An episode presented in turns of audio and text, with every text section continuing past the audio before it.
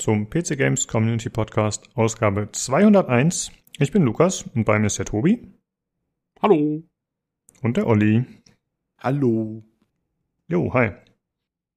Wir sprechen heute über das äh, lang vergessene Spiel Pokémon Go, außerdem über äh, den Riot Games Rechtsstreit äh, zu Diskriminierung, der beigelegt wurde, außerdem über das Siedler Reboot, wo es jetzt zum ersten Mal ja, mehr Details zu gibt, außerdem über Dying Light 2 und die USK-Freigabe und über den frisch angekündigten Shooter Leap.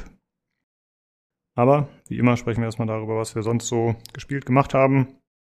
Olli, was stand an die Woche?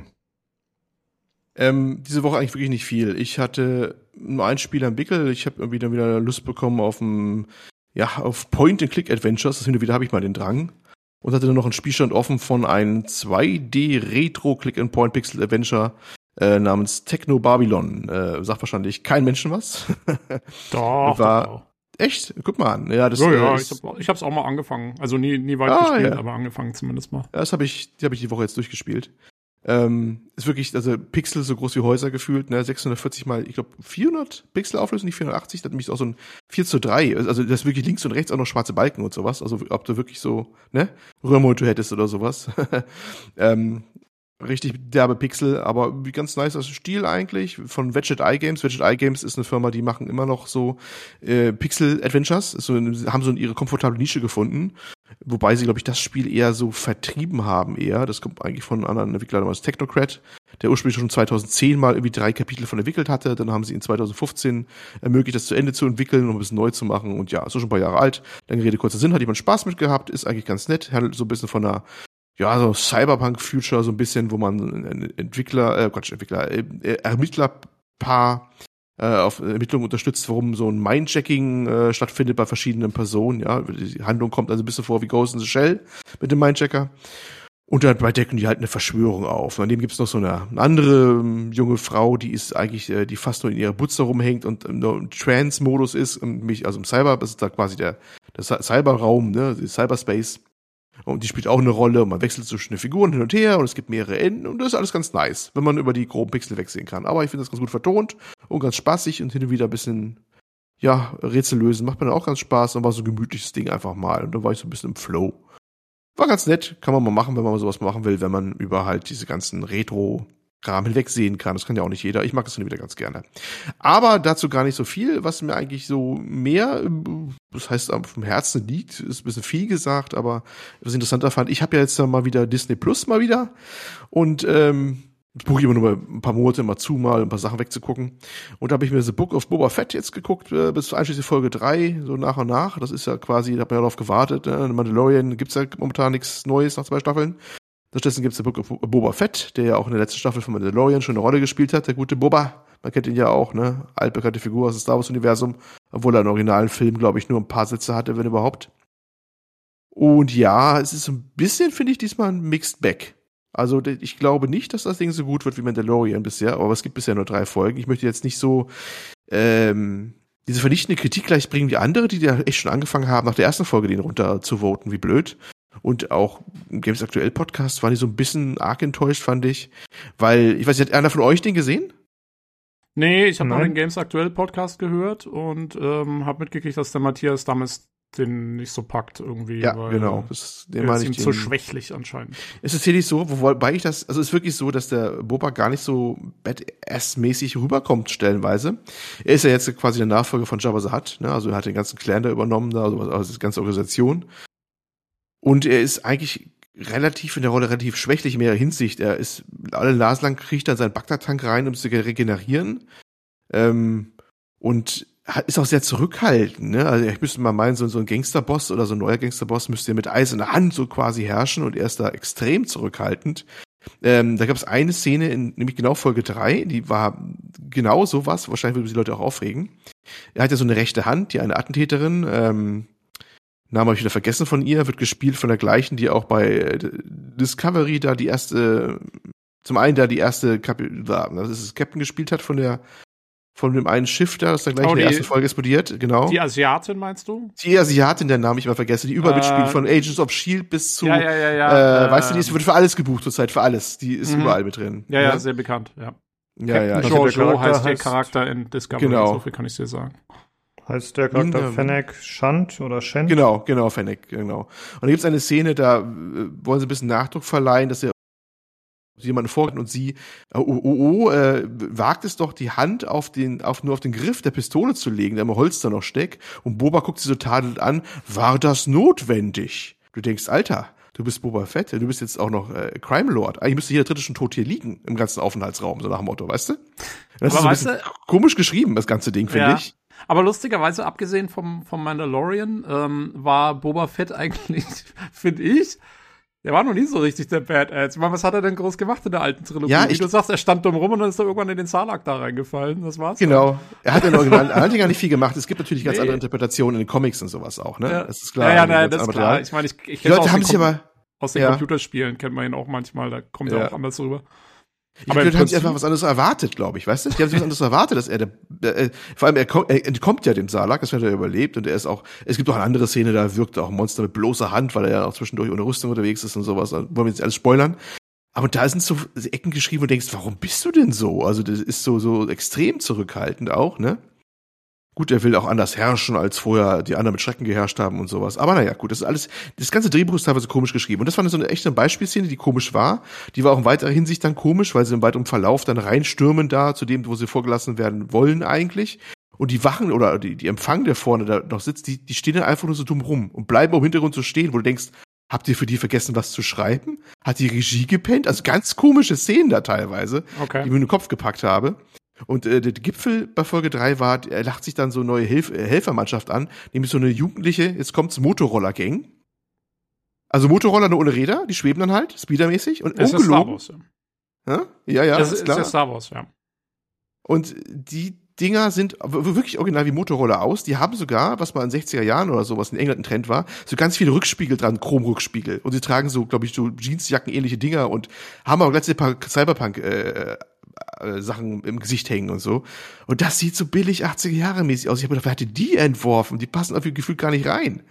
Äh, Das sind so alles so Dinge, wo, wo ich mir denke, okay, die wird vielleicht auch wirklich nur mittelmäßig die ganze die ganze Geschichte da. Und müssen wir mal gucken, was daraus wird. Also momentan so ein bisschen Mixed Back, zumindest. Okay. Mixed Back.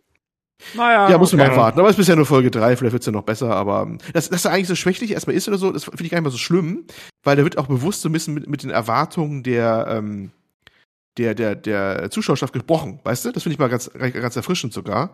Und es gibt auch Hinweise, dass sich das auch ändern wird. Ne? Also ich glaube schon, dass da was, also ich erwarte es zumindest vom Drehbuch her, dass er noch mal ein bisschen massiver auftreten wird. Es gibt so ein paar Vor, glaube mindestens zu sehen, dass es ein paar Vorbereitungen gibt, dass er noch mal ganz anders werden wird. Äh, baut sich da gerade erst auf. Aber mal sehen, ob die Erwartungen erfüllt werden. Naja, gut, das dazu.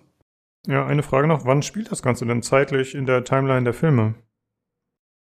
Ähm, direkt nach dem Ende des Imperiums, quasi nach Vol Ende Folge 6. Wie Genau, Mandalorian also- ja auch. Hm? Also quasi, so. äh, The Mandalorian ist quasi ja die direkte, also äh, das geht ja direkt aus der letzten Staffel Ja. von The Mandalorian her hervor. Genau, er hat ja seine Rüstung erst gerade wiederbekommen. Nämlich beim Folge von Mandalorian, wo er die Rüstung Genau, wiederkriegt. genau. Ich habe keine Ahnung. Du redest mit einem Vollnoob. Ich habe äh, seit, ich glaube, ich habe die letzten drei Star Wars Filme nicht gesehen. Ich habe wirklich Ja, also keine Ahnung. Mit dem Film hat eigentlich nicht viel zu tun, eigentlich. Mit dem Film Genau. hat es ja nicht viel zu tun. Mandalorian musst du kennen, da weißt du 90 Prozent davon. Es spielt direkt nach dem, nach dem Ende der alten Trilogie sozusagen. Genau, genau, Originaltrilogie. genau. Also es ist, Ah, äh, okay. Jabba ist tot, äh, Imperator ist gerade tot, äh, imperiale Einheiten überall versprengt. Das haben wir bei Mandalorian ja auch schön gesehen, wo so ein paar ziemlich abgerissene imperiale Einheiten teilweise unterwegs sind, ne? Und äh, ja, genau, und diese Ära spielt das, das, das ja, wilden, der wilden Zeit so quasi ein bisschen noch, wo die Herr- Herrschaft der neuen Allianz noch nicht gefestigt ist und all sowas. Ah, alles klar, danke. Jo, das war's von meiner Seite. Ach so, nichts gespielt, sonst war nichts los. Nee, außerdem Okay. Detective Babylon, wie gesagt, nicht viel. Das war sehr überschaubar. Äh, bei mir gibt's nichts zu erzählen. Tarkov und Dead Cells, deswegen Tobi, kannst du gerne übernehmen. Jo, ähm, ich habe zum einen äh, gespielt äh, Chivalry 2, äh, was ich gewonnen hatte, hatte äh, beim Vic äh, hier, der hatte ja dieses Gewinnspiel gemacht äh, zu den Games Awards, wo, wo wir so ein Tippspiel hatten und da hat ja dann jedes Los war ein Gewinner, hat ja jeder was gewonnen und ich habe Chivalry 2 abgestoppt, was gut war, weil das war das einzige PC-Spiel und ich habe ja sonst keine Konsolen und nix. Und äh, das habe ich jetzt mal angefangen und habe es ja auch ein bisschen gestreamt, ges gestreamt bei uns auf dem Discord, was ich vorher noch nie gemacht habe. also insofern, äh, ja, Neueinstieg ins Multiplayer-Genre, ins Streaming. Ich bin jetzt, bin jetzt ein komplett neuer Mensch. Ähm, Inf Influencer, Influencer bist ja, du jetzt. Ja, ja, ja, Wahnsinn. Also ich mache, glaube ich, auch den nächsten Streaming-Kanal auf. auf du machst einen Hot Tub auf und bist jetzt Amaranth in, in männlich und es geht los. ja, ja, geil. Genau. Wir, also ihr werdet noch viel hören von der Sache. Vielleicht auch nicht. Ähm, ja, nee, aber war ganz witzig. Also ist halt, ich meine, totales Chaos in diesem Spiel. Man rennt irgendwo rein, äh, haut ein bisschen um sich. Ähm, man kann zwar also wenn man mal in so einem Zweikampf ist, da kannst du schon echt viel machen, weil die haben, also man hat wahnsinnig viele Optionen, wie man die Schläge gut setzen kann und wie man gut blocken kann und kannst du noch treten und alles ist irgendwie so ein bisschen Steinschere papiermäßig und so. Also das ist schon alles drin im Spiel, aber gerade in diesen Massengefechten läuft es halt darauf raus, dass jeder irgendwie reinrennt und keine Ahnung, du schlägst irgendwie um dich. Also ich versuche dann schon auch Leute zu blocken und so, aber ja, dann kommt einer von hinten und haut dir den Rücken und dann ist auch wieder vorbei. Also viel äh, habe ich jetzt also noch nicht da so reißen können, aber es war aber ganz witzig und so, ich glaube, für, für so kurze Matches gefällt es mir ganz gut. Also so ein, so ein Stündchen mal Chivalry 2 und dann ist auch wieder gut. Ähm, dafür, glaube ich, ist es echt ganz witzig und da mache ich wahrscheinlich auch noch ein bisschen weiter. Also ähm, immer ja. mal wieder so einfach. Nice. Ja. Da muss ich mal einhaken. Ich habe ja äh, Chivalry 1 hin und wieder gespielt gehabt, also mhm. als Vorgänger. Und äh, diesen Nachfolger im Geiste, Mortau mhm. der mal Zeit tierisch angesagt war und heute redet kein Mensch mehr von, gefühlt. Ne? Ähm, ja, du hast recht. Also es ist erstaunlich, es ist erstaunlich komplex übrigens, wenn man da eintaucht. Und es gibt Leute, die können es auch wahnsinnig gut. Gegen die siehst du im 1 zu 1 keine Sonne. Also irgendwie gibt es da eine Subszene, die spielt die Dinger wirklich ausgiebig, ne? Und äh, gibt ja auch Videos auf YouTube und äh, wie man das dann richtig machen soll und so. Und es ja, gibt ja. übrigens äh, als sehr unfein jemanden, äh, weil was ist einfachste in der Schlacht? Du gehst einfach hinten an den Rücken rein und stichst im Rückenpunkt oder so, ne? Das ist immer das Beste eigentlich, aber das gibt als sehr, sehr unfein unter den Eingeweihten. Man macht naja, ein richtiges Duell und dann. Also ja. ich glaube halt, es kommt, äh, wie wir gestern festgestellt haben, ich glaube, es kommt auf den Server an, auf dem du bist, weil ja. also bei uns gestern hat es jeder gemacht, inklusive mir auch natürlich. Äh, ich muss ja Kills, muss ja, muss ja Kills anhäufen. Und natürlich gehst du hin und schlägst die Leute in den Rücken, wenn es geht. Ich meine, so war es ja früher auch. Also ist doch wichtig, äh, ne? Bei so du als Edelmänner, also bitte.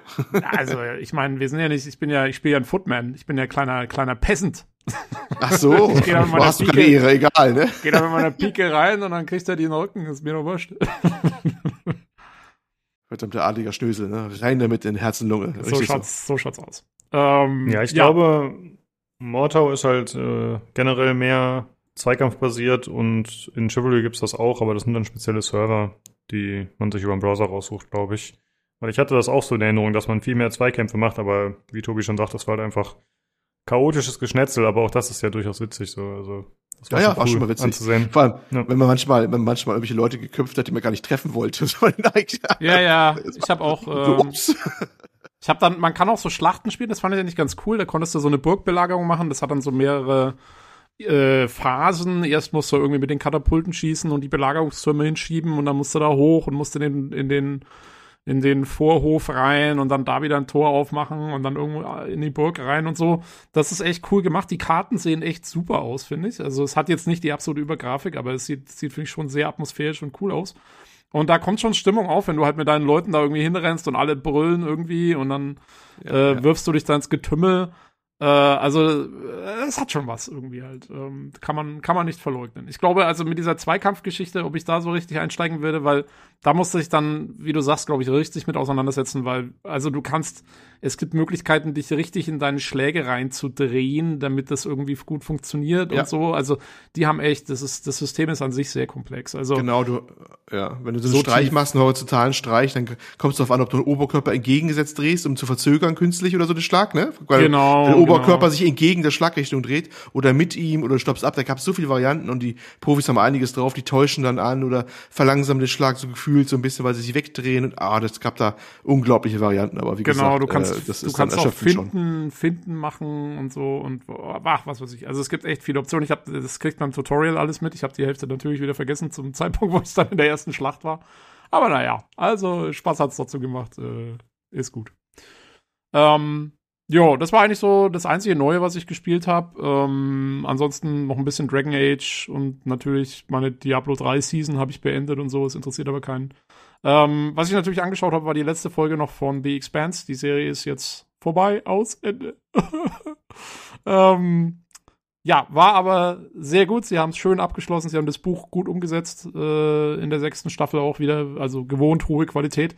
Und ähm, ja, ich gehe aber wirklich davon aus, irgendwann kündigen die an, wie es weitergeht, weil die haben in die sechste Staffel schon quasi das Setup für die, für die Folgebücher haben sie mit eingebaut, was komplett unnötig war, weil das ist eine An Handlung, die hat mit der Haupthandlung gar nichts zu tun. Also es sind immer so kleine Sachen, die kommen immer ganz am Anfang von jeder Folge, so vier, fünf Minuten Abschnitte. Und das hat wirklich, also das hat mit der Haupthandlung gar nichts zu tun. Das ist komplett losgelöst und das haben die damit eingebaut und das kann eigentlich nur bedeuten, dass es irgendwie weitergeht. Also ich kann mir nicht vorstellen, dass es jetzt, dass sie es nicht machen. Ähm, und da bin ich jetzt mal gespannt, was mit so im Laufe des Jahres, denke ich mal, wird man vielleicht irgendwann was hören. Ähm, jo, aber jetzt erstmal vorbei. Und äh, ich habe noch äh, die erste Hälfte der zweiten Staffel Witcher äh, angeschaut. Da bin ich gerade drüber. Ähm, und mir gefällt sie sehr gut bis jetzt. Ich finde die wirklich, wirklich gut. Ähm, also ich habe ja die Bücher erst vor zwei Jahren gelesen. Und ähm, das geht ja jetzt los mit der, mit der richtigen Siri-Storyline sozusagen.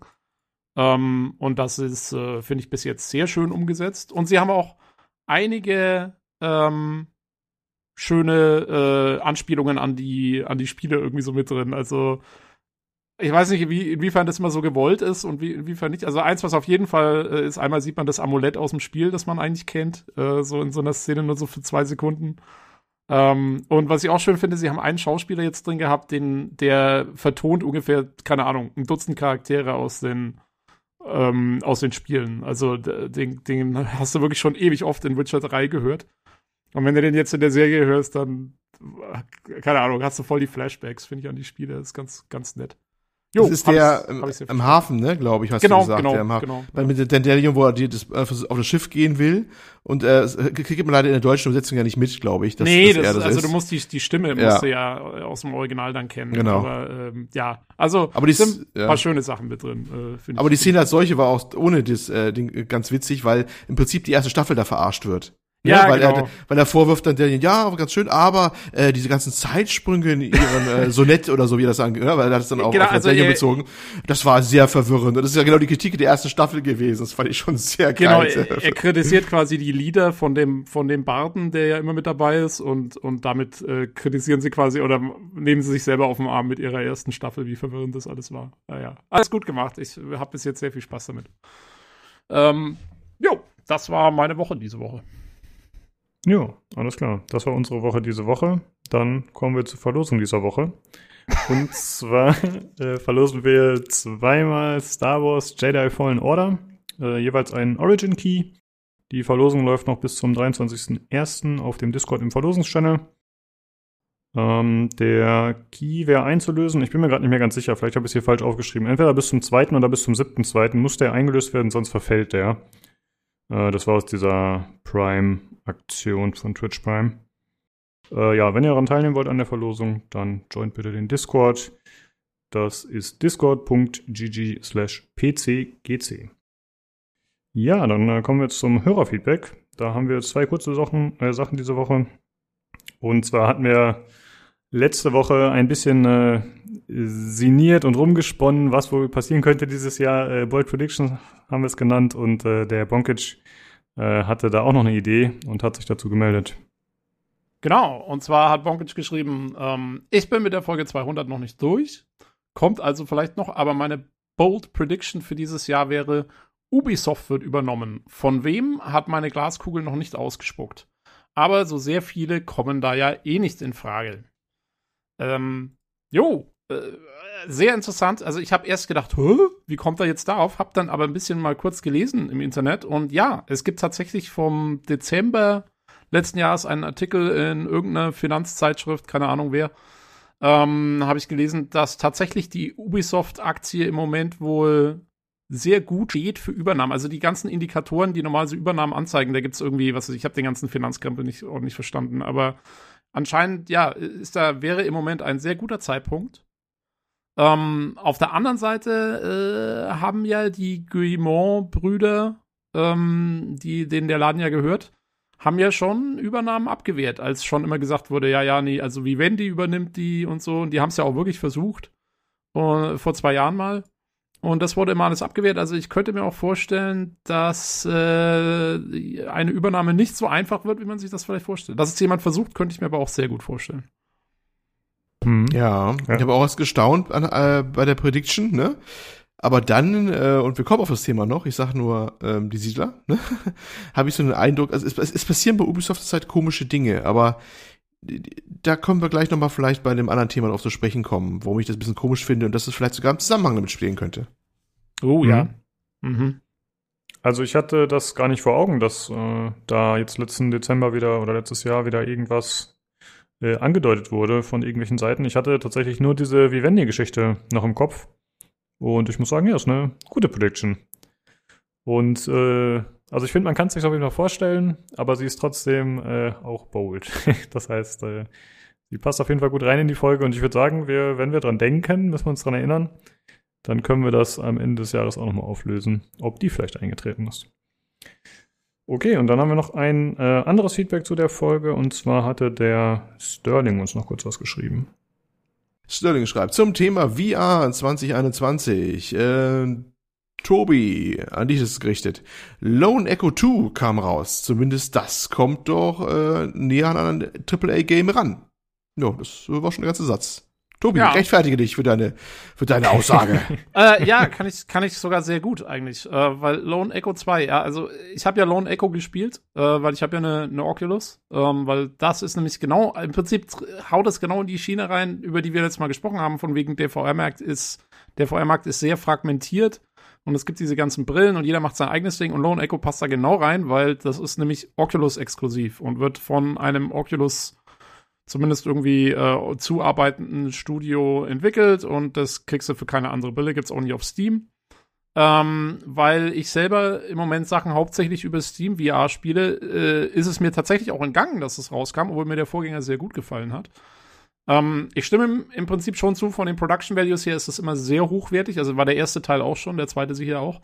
Ähm, es ist aber, wie gesagt, trotzdem komplett an mir vorbeigegangen. Und das sagt ja irgendwie aus, wo der VR-Markt ist. Also, weißt du, ich meine, wenn sogar die Leute, die die Brillen haben, es nicht mitbekommen, weil es irgendwie keine großen Wellen schlagen kann, weil es halt nur auf dem Oculus Store irgendwo dann mal rumliegt.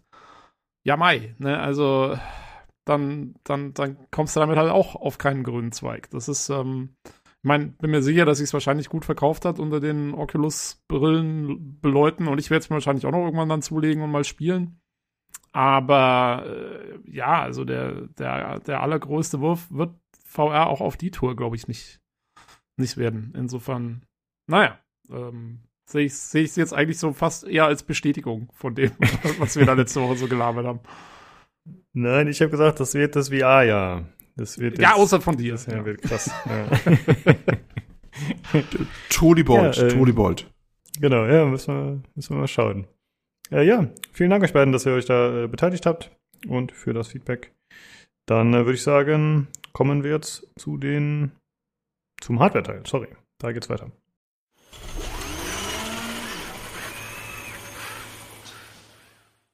Hallo, da bin ich wieder und bei mir ist einmal der Jan. Ja, hi. Und außerdem der Nino. Servus. Äh, ja, hi. Ähm, ja, Nino, du warst ja letzte Folge nicht dabei, leider. Gab kein äh, Hardware-Teil, das war der Grund. Richtig. Äh, hast du über die Feiertage irgendwas großartig gespielt oder standardmäßig nur Tarkov? Was hast du so getrieben? Ich finde die Frage mittlerweile, ich weiß nicht mehr, wie ich darauf antworten soll. Ähm, ich habe Escape from Tarkov gespielt. Es war herausragend. Äh, okay, vielleicht noch kurz, weil wir ja das letzte Mal Anfang Dezember, glaube ich, gesprochen haben im Podcast. Und da stand der Patch, glaube ich, kurz bevor. Erst der aktuelle Tag-Off-Patch. Und bist du zufrieden bisher? Wie gefällt's dir? Ich bin so abhängig, dass mir das am Ende egal ist. Äh, die könnten auch auf einmal Menschen rosane Bekleidung anziehen und es wäre mir egal. Ähm, Spaß beiseite. Also Inertia ist eingeführt worden, du hast da so eine gewisse Bewegungsverzögerung. Ähm, der Impact ist kleiner, als ich erwartet habe. Ähm, gibt halt ein paar kleine Änderungen. Du stolperst so ein bisschen nach dem Springen, das geht aber dann irgendwann weg. Ähm, Du brauchst ein bisschen länger für verschiedene Aktionen. Du kommst nicht mehr überall dahin, wo du vorher hingekommen bist. Aber ähm, das geht dann schon. Gab große Änderungen im Bereich ähm, des Flohmarktes. Du kannst nicht mehr alle Sachen kaufen, du kannst nicht mehr alle Sachen verkaufen, was ein bisschen so für das Ingame-Währungsbesorgungsbusiness ein bisschen schwierig ist.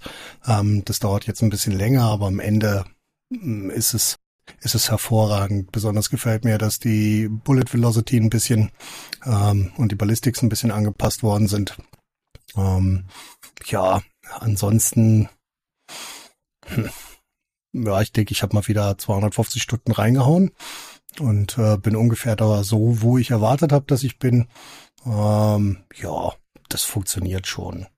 Das letzte Mal war es noch ein bisschen einfacher, aber ähm, jetzt sind wir, glaube ich, auch zusammen wieder auf einem guten Weg. Ja, sehe ich auch so. Äh, ja, ich hatte es im letzten Podcast auch schon gesagt, ich bin äußerst zufrieden mit dem Patch. Ich finde, der ist sehr gut gelungen. Ja, alles klar. Dann, äh, Jan, kommen wir zu dir. Was hast du so gespielt seit der letzten Aufnahme? Ja, ja Moment, ich mache die Liste von letzter Woche auf und führe dann nahtlos. ja. Ähm, nee, ich habe seit der letzten Aufnahme gespielt Deathloop, also sprich das Arcane-Ding. Da hatte ich ja quasi irgendwann mal, das kam ja dieses Jahr irgendwann im, weiß nicht, August oder sowas raus, oder September. Und da hatte ich ja quasi diesen Zeitpunkt verpasst, äh, wo es unter meiner Arcane, äh, aber ich kaufe alles von Arcane, nur nicht zu 60 Euro, sondern wo es unterhalb meiner Arcane Fucket Grenze gefallen ist. Und das äh, sind eigentlich 30 Euro. Und auf einmal hat es nur irgendwie 18 Euro gekostet oder so. Ich weiß nicht, vier Monate nach Release oder so. Und dann musste ich es halt sofort schnell, musste ich es halt schnell kaufen. Und ich verstehe nicht ganz, was sie sich da marketingmäßig bei gedacht haben, ehrlich gesagt, weil das wurde da so ein bisschen aufgezogen mit, ja, die zwei, also es waren ja hier der, der Colt, der Protagonist und die Juliana und die spielen irgendwie gegeneinander. Und äh, da ist halt so ein Loop und äh, er will halt den Loop brechen, sie will den Loop beschützen und dieses gegen, äh, also dieses Gegeneinanderspielen, das war quasi Teil des, der, also der ganzen Trailer und des Marketingauftritts. Und es ist halt original drei Prozent des Spiels, wenn überhaupt. Also im Grunde spielst du normales Singleplayer-Ding. Äh, du hast so vier Areale zu vier Jahreszeiten, die du quasi dann äh, abklapperst. Du gehst mal, äh, weiß nicht, in Areal 1 gehst du mal morgens hin, dann äh, mittags in Areal 2, dann in Areal 4 wieder irgendwie Spätnachmittag am Abend in Areal 3 und, du, und halt du wechselst ab, weil in, in jeder Tageszeit ist das Areal unterschiedlich. Wenn du aber mittags reingehst in Areal, bleibt die Zeit. Also da gibt's dann keine zeitkritischen Sachen mehr, sondern es reicht, dass du quasi mittags da bist. So, und da passieren halt unterschiedliche Dinge, die aufeinander aufbauen und du musst halt quasi Visionäre, die da quasi rum, äh, die halt laufen, also die, die laufen da halt drumherum, die besuchen sich auch gegenseitig. Der eine ist mal in Areal 1, der andere da, am, am Morgen und am späten Nachmittag in Areal 3 und so weiter und so fort. Und da erkundet man quasi die Level und äh, baut sich quasi dann am Ende so seinen Plan zusammen, wie man halt die Visionäre irgendwie um die Ecke bringen kann. In quasi einem Tag. Und ein Tag besteht halt aus Morgen, Mittag, Spätnachmittag und Abend. Und äh, die Juliana, die invadiert dich ab und zu und ähm, dann musst du gegen die kämpfen. Allerdings gewinnt halt der, der zuerst die Shotgun ausgerüstet hat und die wird halt einfach niedergemäht, die arme Frau. Und ich okay. hatte auch mal, dass ich von einem Spieler invadiert wurde und da hatte ich halt auch zufälligerweise die Shotgun, habe ich halt den Spieler niedergemäht. Und dann habe ich es ganz am Ende mal, als ich das durchgespielt hatte, quasi auch mal, ähm, also als Juliana bin ich quasi in eine fremde Welt eingebrochen. Der arme Kerl hat sich dann irgendwie in Level, äh, im ersten Level da irgendwie gerade versucht, irgendwie gegen diesen einen Endgegner zu kämpfen. Den habe ich dann einfach von hinten niedergemacht. Ähm, ja, und das war dann halt das Spiel. Also dieses. Gegeneinander, das ist irgendwie so ein bisschen irrgeleitet gewesen, ich weiß auch nicht. Aber grundsätzlich ist es eigentlich ein cooles Ding. Also das heißt, du erkundest halt Levels zu unterschiedlichen Tageszeiten und am Ende hast du quasi so deinen Plan. Und das ist jetzt aber nicht so, dass man das äh, sich aussuchen kann. Also du machst es mal irgendwie auf Variante A oder B, also nur so in Teilen oder auf dem Weg dahin. Am Ende fällt dieser Plan dann schon so in die, in die Fassungsstücke, die quasi von dem Spieldesignern schon so für dich vorbereitet wurden. Also es ist nicht so, dass da jeder, dass da, weiß nicht, drei Leute haben drei unterschiedliche unterschiedliche Enden. Also das funktioniert schon mal nicht. Also das ist halt so, wie es ist.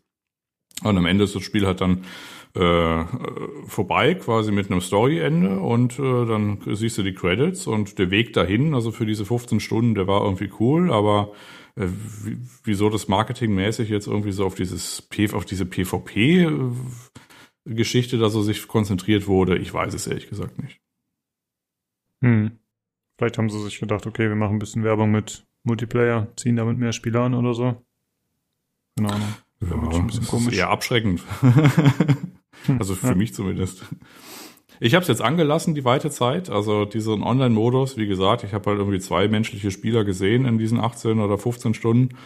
Ähm, ja, also ist jetzt nicht so, dass du ständig da irgendwie invadiert wirst. Und ehrlich gesagt geht's dir auch, äh, würde es dir auch auf den Senkel gehen. Also wenn du da quasi äh, zu jeder Tageszeit und zu jedem Areal da ständig irgendjemanden hast, der da irgendwie quasi dir auf den Sack geht, weil du willst ja, äh, im Grunde hast du ja irgendeine Agenda dann. Du, du willst ja da irgendwie hinreisen, um irgendwas eben zu machen oder herauszufinden oder einen Bunker zu öffnen oder irgendwie mal an Gegenstand zu kommen. Und wenn dann irgendwie alle Nase lang da irgendjemand dich da quasi dabei behindert, ist es halt so ein Spiel gewordenes Warten durch äh, hüfthohes Wasser, was halt einfach nur beschwerlich ist. Naja. Hm. Ja gut, aber äh, grundsätzlich, also lange Rede, kurzer Sinn, äh, Prey Moon Crash äh, finde ich besser als Deathloop, äh, als Loop-Spiel sozusagen, als Roguelite, wenn man so will, beziehungsweise ähm, Prey Moon Crash geht noch eher in die Richtung. Äh, aber es ist jetzt nicht so, dass ich am Ende gedacht habe, oh, das hat mir jetzt nicht gefallen. Also es hat mir eigentlich durchweg eigentlich die ganze Spielzeit über schon Laune gemacht. Das war schon cool. Okay. Ja. Ja. Was Und- hast du sonst noch gespielt? Ja, das äh, ist im Grunde nur ein Satz, weil äh, ich nenne es liebevoll das Sägenspiel, das ist The Evil Within.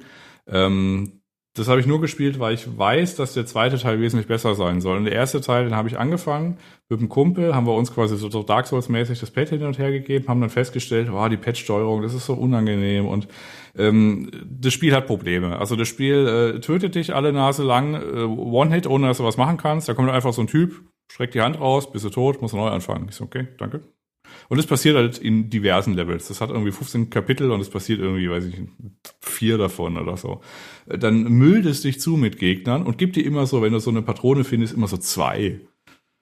Äh, Also du, das Ziel ist, dass du halt dann irgendwie Angst hast, aber das führt halt zu so Benny Hill Slapstick-Momenten, weil teilweise gibt's halt so Sachen, da musst du die halt irgendwie umbringen, beziehungsweise ähm, es gibt so einen kleinen Raum und du musst halt quasi eine Kurbel drehen. Und währenddessen sind in diesem kleinen Raum aber irgendwie drei Leute und zwei davon sind drei Meter fünfzig groß und haben eine Keule und jagen dich. Und dann muss man da halt um die Säule herumlaufen, bis sie sich irgendwie mal unglücklich verhaken, damit du wieder drei ähm, Zentimeter weiter in deiner Kurbel drehen kannst. Und ähm, lange Rede, kurzer Sinn, ich habe einen God-Mode eingeschaltet. Äh, habe friedlich auf meiner Kurbel herumgedreht, äh, während mich, äh, während mein Rücken diverse Male geschlagen wurde. Habe das Spiel so durchgespielt, war immer noch okay. Äh, also die Einfälle und äh, diese diese Gerätschaften, die das Spiel da einem präsentiert, das ist irgendwie schon cool. Aber das Game Design ist absoluter Murks. Und der zweite Teil, der macht es tatsächlich besser. Das geht so ein bisschen in diese ähm, Resident Evil 2 Remake äh, Richtung. Also es ist ein bisschen wohlgesonnener, was so One-Hit-Geschichten angeht. Und es geht so eher in die Schleichen-Richtung. Und du kannst dann aber auch tatsächlich Zombies von hinten, wenn du halt richtig Skills äh, dich anschleichen. Das ging halt im ersten Teil irgendwie mehr oder weniger gar nicht. Und also der zweite Teil ist deutlich stimmungsvoller und läuft auch irgendwie besser auf einer anderen Engine und so. Naja. Hm. Ja, gut, Muss so mal, mein so, Fazit der, kommt dann für nächste Woche oder so. Ja, okay, ja, dann sprechen wir nächste Woche mal drüber. Können wir auch Ja, oder hattest du jetzt auf dem Weg oder so zum ersten Teil oder so noch eine Frage? Nee, nur die generelle Anmerkung, das ist ja eigentlich oft so, ne, wenn der erste Teil halt schon sehr viel Potenzial hat, sag ich mal, aber wahrscheinlich noch nicht die Mittel und die Bekanntheit, dann ist natürlich so ein zweiter Teil oft so der, ja, dann der Emporkömmling, der dann wirklich aufräumt. Ja, es ist halt ein bisschen schade, dass wenn man es quasi mit dem ersten Teil, der einigermaßen Hype noch, soweit ich es mitbekommen habe, generiert hat und der war so, naja, weil das war halt, wie gesagt, das war so das erste Gruselding von dem äh, Resident Evil Erfinder, ne, dem Shinji Mikami, wenn ich mich jetzt nicht ganz vertue. Mhm. Und äh, du hast halt quasi jetzt nur einen, ein- also einen Ersteindruck, der dir quasi gestattet wird, ne? Und wenn der halt nicht so ist, dann versumpft halt auch der zweite Teil. Und äh, der ist tatsächlich, soweit ich das mitbekommen habe, einigermaßen versumpft. Ähm, und das ist dann halt so ein Longtail-Sleeper. Also die Leute, die es gespielt haben, soweit ich das mitbekommen habe, die fanden das äh, einen soliden Titel. Aber wenn du halt den ersten Teil verrissen hast, dann hast du es halt schwer mit dem zweiten. Ja, das stimmt natürlich. Ja, okay. Dann äh, würde ich sagen, gehen wir jetzt über zum Hardware-Teil. Nino, bitte übernimm. Hervorragend, sehr gerne. Ähm, AMD hatte ja so ziemlich ein bisschen die CES gerockt und hat dort ähm, ihre ähm, ja, Zen 3D äh, vorgestellt und ähm, auch die Ryzen 7000 Raphael Prozessorfamilie, wenn sie da auch eher einen Sneak Peek gegeben haben als alles andere. Ähm, Das werden 5 Nanometer Chips sein. Ähm, sind auch schon zwei aufgetaucht in, ähm, in einem Compute Project. Ähm, da ist allerdings relativ wenig Informationen dabei. Ähm, und ähm, als Nachfolge haben sie dann vor zwei Tagen noch die wunderschöne ARM5-Plattform vorgestellt, also auch wieder ein bisschen Sneak Peek, ähm, gab Ränder dafür, äh, die man gezeigt hat. Ist halt interessant, weil es das erste Mal seit ja über einem Jahrzehnt ist, dass ähm, AMD wieder auf eine LGE-Plattform, äh, also Land Grid Array, das bedeutet, die Pins sind auf dem Motherboard, nicht an der CPU geht. Ähm, das Ganze wird ähm, köstliche 1718 ähm, Pins haben. Das sind äh, Jan 1331 hatte sind drei, oder? Du hast mir Zahlen vorgelesen, ich habe keine Ahnung. Ach so, ja. Ähm, und äh, auch 18 mehr als äh, die aktuelle ähm, äh, Intel-Plattform mit dem LGA das ist, das ist das Wichtigste. Die 18 Pins, die reißen es halt raus. Also auf jeden jeder Fall. Pin Wir wissen mehr alle, ist das Doppelte an Spaß, ja. Auf jeden Fall. ja. ja. Also, für, also für die, also wie gesagt, von den Pins oder so, ich weiß es aus dem Kopf jetzt nicht. Äh, der Grund ist jetzt, also man hätte auch quasi dieses Pin-Grid-Array irgendwie jetzt noch, also äh, du hast halt eine andere, äh, andere Dichte mehr oder weniger. Also du kriegst halt mehr Pins irgendwie unter und das ist halt der Grund für den Wechsel. Ansonsten hätte man das jetzt auch noch irgendwie weitermachen können, aber wenn du halt mehr Pins weißt, ab einem gewissen Punkt ist das halt einfach das Bessere. Ja, sagen wir es so, es ist dann deutlich fragiler, einmal die am CPU zu halten, anstatt auf äh, dem, dem Motherboard und ähm, vor allen Dingen, es macht eine Sache, es shiftet ähm, sehr viel RME ähm, zu den Motherboard-Herstellern. Weil bisher, wenn du einen Pin verbogen hast, ging es halt zurück zur AMD. Ähm, jetzt, wenn du einen Pin verbogen hast, geht's halt ähm, zurück zum Motherboard-Hersteller. Ähm, viel mehr wissen wir darüber auch nicht. Ähm, wird DDR5 sein, logischerweise PCI 5, äh, PCI Express 5. Ähm, und ansonsten gibt's dazu nicht viel zu sagen. Es gab auch noch ähm, Fotos oder Render, das weiß ich nicht genau, von äh, den 7000er Chips interessant ist daran, dass ähm, SMDs außerhalb des äh, der IHS, also außerhalb des Internal Heat Spreaders sind, ähm, was Leuten, die zum Beispiel ihre CPUs deleten wollen, was mit großer Wahrscheinlichkeit nicht notwendig sein wird, weil AMD die wieder verlöten wird, ähm, einfach das Ganze ein ganzes Stück schwerer macht, als es das aktuell tut, ähm, wo ähm, alle SMDs unterhalb der IHS sind. Bei also ihr könnt euch das so vorstellen, wenn ihr Genau, also wenn ihr, wenn ihr so ein, also IHS ist das silberne Ding, also ihr habt ja quasi eine CPU und das, was ihr seht, das ist im Wesentlichen die IHS, also der eigentliche Chip, der ist da drunter. Und äh, das, was so ein bisschen äh, kurios an dem aktuellen Design ist, dass man quasi, wenn man jetzt so eine normale CPU halt nimmt, da sind dann quasi so ähm, ja so Ausschnitte drin, also quasi an den Lenkseiten, also sind so zwischendrin äh, ja so Aussparungen drin und dann kann man dann quasi so seitlich reingucken, äh, und sieht dann quasi den, den, Chip. Da haben sich schon die ersten äh, Tech-Tuber und Hardware-Leute gefreut, weil man da einfach dann so eine, ja so eine ähm, ähm, ja so ein Term, äh, Terminal Couple, Couple halt also ja so, ja so ein Sensor irgendwie reinstecken kann und dann tatsächlich mal näher an den Chip kommt. Aber naja. Ja, ich habe kurz eine Frage was? zu RME, das ist die Gewährleistung oder Garantie, ich meine ich? ja, also die ähm, ähm, Rücksendung. Mhm, okay. Genau. Rücksendung. Also wenn du wenn du einfach, wenn irgendwas kaputt ist ähm, und du es einfach zurücksendest. Mhm. Okay.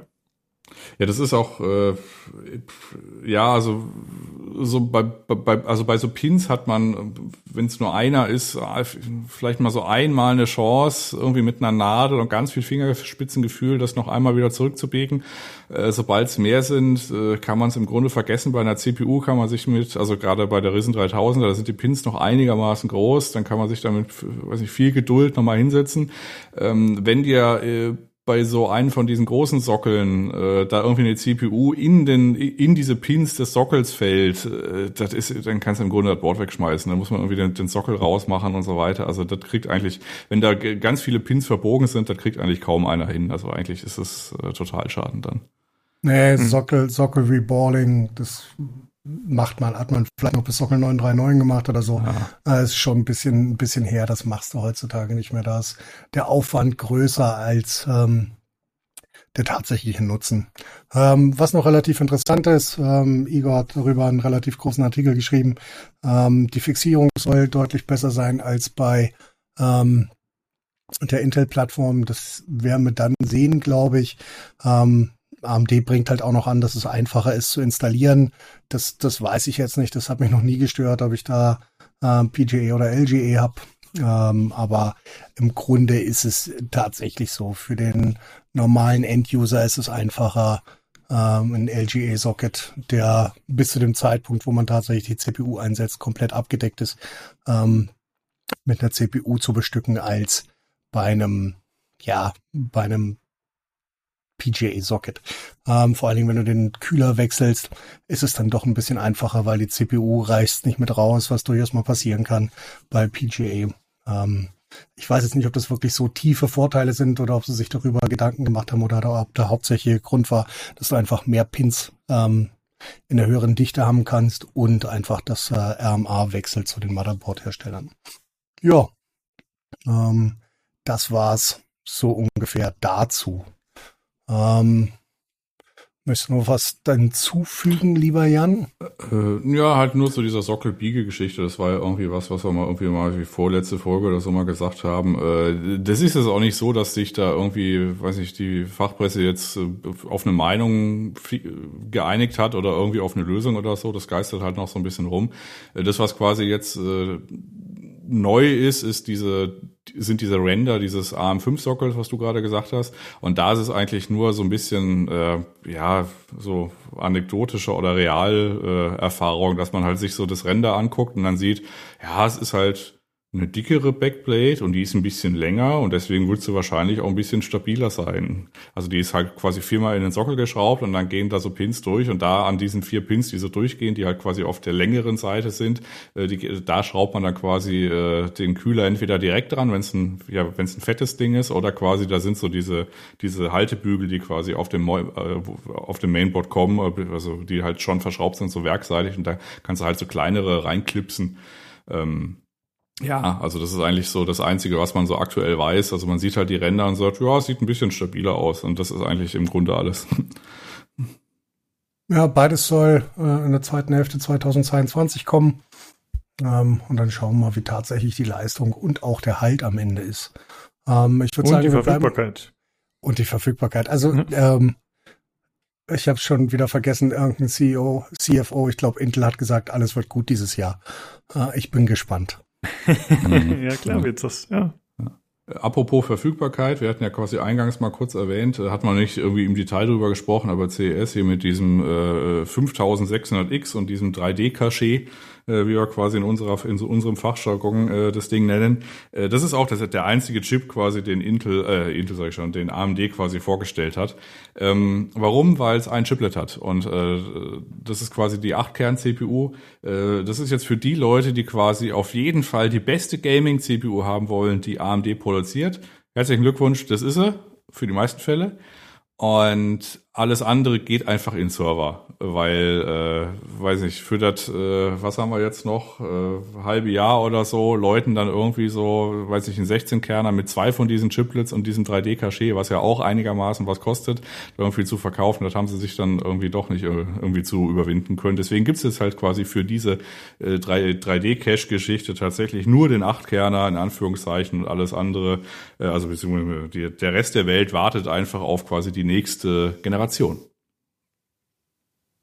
Hervorragend. Und ich denke, wir bleiben bei AMD und äh, reden ganz kurz über ein neues Level von FSR. Das äh, wurde jetzt auf einem Treiberlevel implementiert, nennt sich damit RSR und ist nicht mehr zwingend äh, abhängig von der Implementation in Spielen.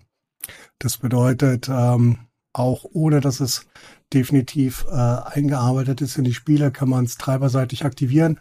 Und äh, laut AMD, die dabei das hervorragende Spiel Warframe ähm, als Beispiel genommen haben, läuft's mit äh, bis zu 1,7-facher Performance. Ähm, wer sich nicht daran erinnern kann, was das ist, das ist AMDs Gegenstück zu ähm, Nvidias DLSS, ähm, Deep Learning Super Sampling. Es macht am Ende das gleiche. Äh,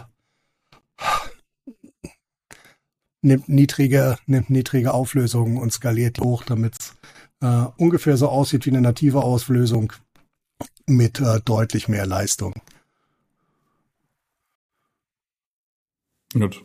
Ja, also mit dem Unterschied halt, dass quasi bei äh, sowohl der Engine integrierten TAA-Geschichte oder jetzt äh, das DLSS du irgendeine temporale Komponente mit drin hast, beziehungsweise bei DLSS tatsächlich irgendwie Deep äh, Learning mit am Stissel ist. Bei diesen ganzen AMD-Geschichten ist es halt äh, ja im Grunde ein spatialer Upscaler, der halt so ein bisschen äh, noch irgendwie getuned ist, aber dafür funktioniert er halt auch universell. Und bei DLSS kannst du die Titel halt immer noch, äh, also weiß ich, God of War kommt jetzt zum Beispiel irgendwie raus, ein paar neuere Titel, aber der Trick bei diesen Treibergeschichte ist, dass es halt einfach immer geht. Und das ist eigentlich so das Ding. Ja, du kannst quasi überall anschalten, egal ob da irgendjemand nach drei Jahren noch dein Spiel patcht oder nicht. Herausragend. Ähm, ja, und wie gesagt, es läuft halt auch, soll halt auch mit älteren Titeln laufen.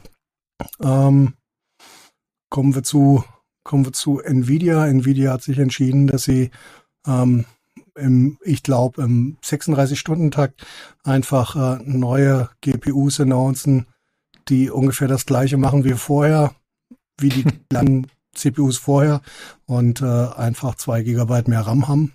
Und zwei RT-Cores mehr und acht Tensor-Cores, nennen das Ganze dann RTX 3080 äh, 12 Gigabyte und man freut sich, dass man es äh, für einen höheren MSRP verkaufen kann, den sowieso keiner kriegt. Ähm, und das gilt halt nicht nur für die, sondern für relativ viele äh, Karten im Nvidia ähm, Environment. Es ist der gleiche Chip, leicht abgeändert, nur um sicherzustellen, dass man halt ähm, minimal mehr Leistung hat und weiter eine Modellpalette aufrechterhalten kann. Ähm, MSRP für die 3080 mit 12 Gigabyte ist noch nicht bekannt. Ähm, persönliche Meinung ist immer noch 10 Gigabyte reichen für alles, was man aktuell so spielt, außer man läuft äh, wirklich in verschiedenen Spielen auf 4K. Ähm, dann kann es schon mal passieren, dass man da rausläuft, aber das lässt sich eigentlich relativ einfach eingrenzen, ohne große grafische Abstriche. Ähm, nichtsdestotrotz ähm, bin ich mir sicher, dass es ein paar Leute anspricht. Äh, Gibt es denn schon unabhängige Tests dazu oder ist es jetzt erstmal nur vorgestellt? Nee, das ist nur, nur, nur angekündigt. Mhm. Ähm, ja, so ein paar Tests gab's ja schon. Also sprich, also das Problem bei diesem Launch ist, äh, also das Problem für die Tester ist, äh, Nvidia hat quasi die Karte, also diese 3080 12 Gigabyte, äh, oder quasi wirft sie auf den Markt und ähm, hat den Testern aber keine zur Verfügung gestellt aus Gründen.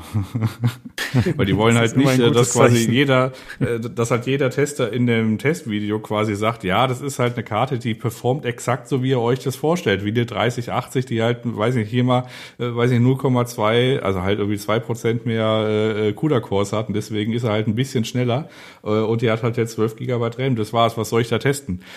Und das nächste, ja, und die zweite Hälfte vom Video darauf verwendet, was für ein asoziales Gebaren das von Nvidia ist, da quasi das auf den Markt zu werfen äh, und, und, und dann halt zu sagen, ja, okay, Nvidia, ihr habt jetzt den G100 also den G102-Chip, den wollen alle haben. Der ist auf den größten Karten drauf und vor allem auf der 3080, die ja auch nicht irgendwie absurd viel gekostet hat, irgendwie, als sie mal irgendwie rauskam. Ne? Also hier diese 700 und dann wurde es ja mal irgendwie ja. wegen der Mehrwertsteuer angepasst auf 720. So, äh, Letzte Woche konnte man tatsächlich auch noch, gab es eine, also zumindest mal war die auf Lagern auf einem Online-Shop. Also in homöopathischen Dosen werden die ab und zu halt noch verschickt. Aber ähm, alles, was quasi jetzt ansteht an irgendwelchen wilden Releasen, wo man immer denkt, wieso releasen die das? Da ist die Antwort in der Regel, äh, Nvidia hat jetzt ein Toolkit quasi, also hat so ein paar äh, Werkzeuge äh, noch mehr an der Hand.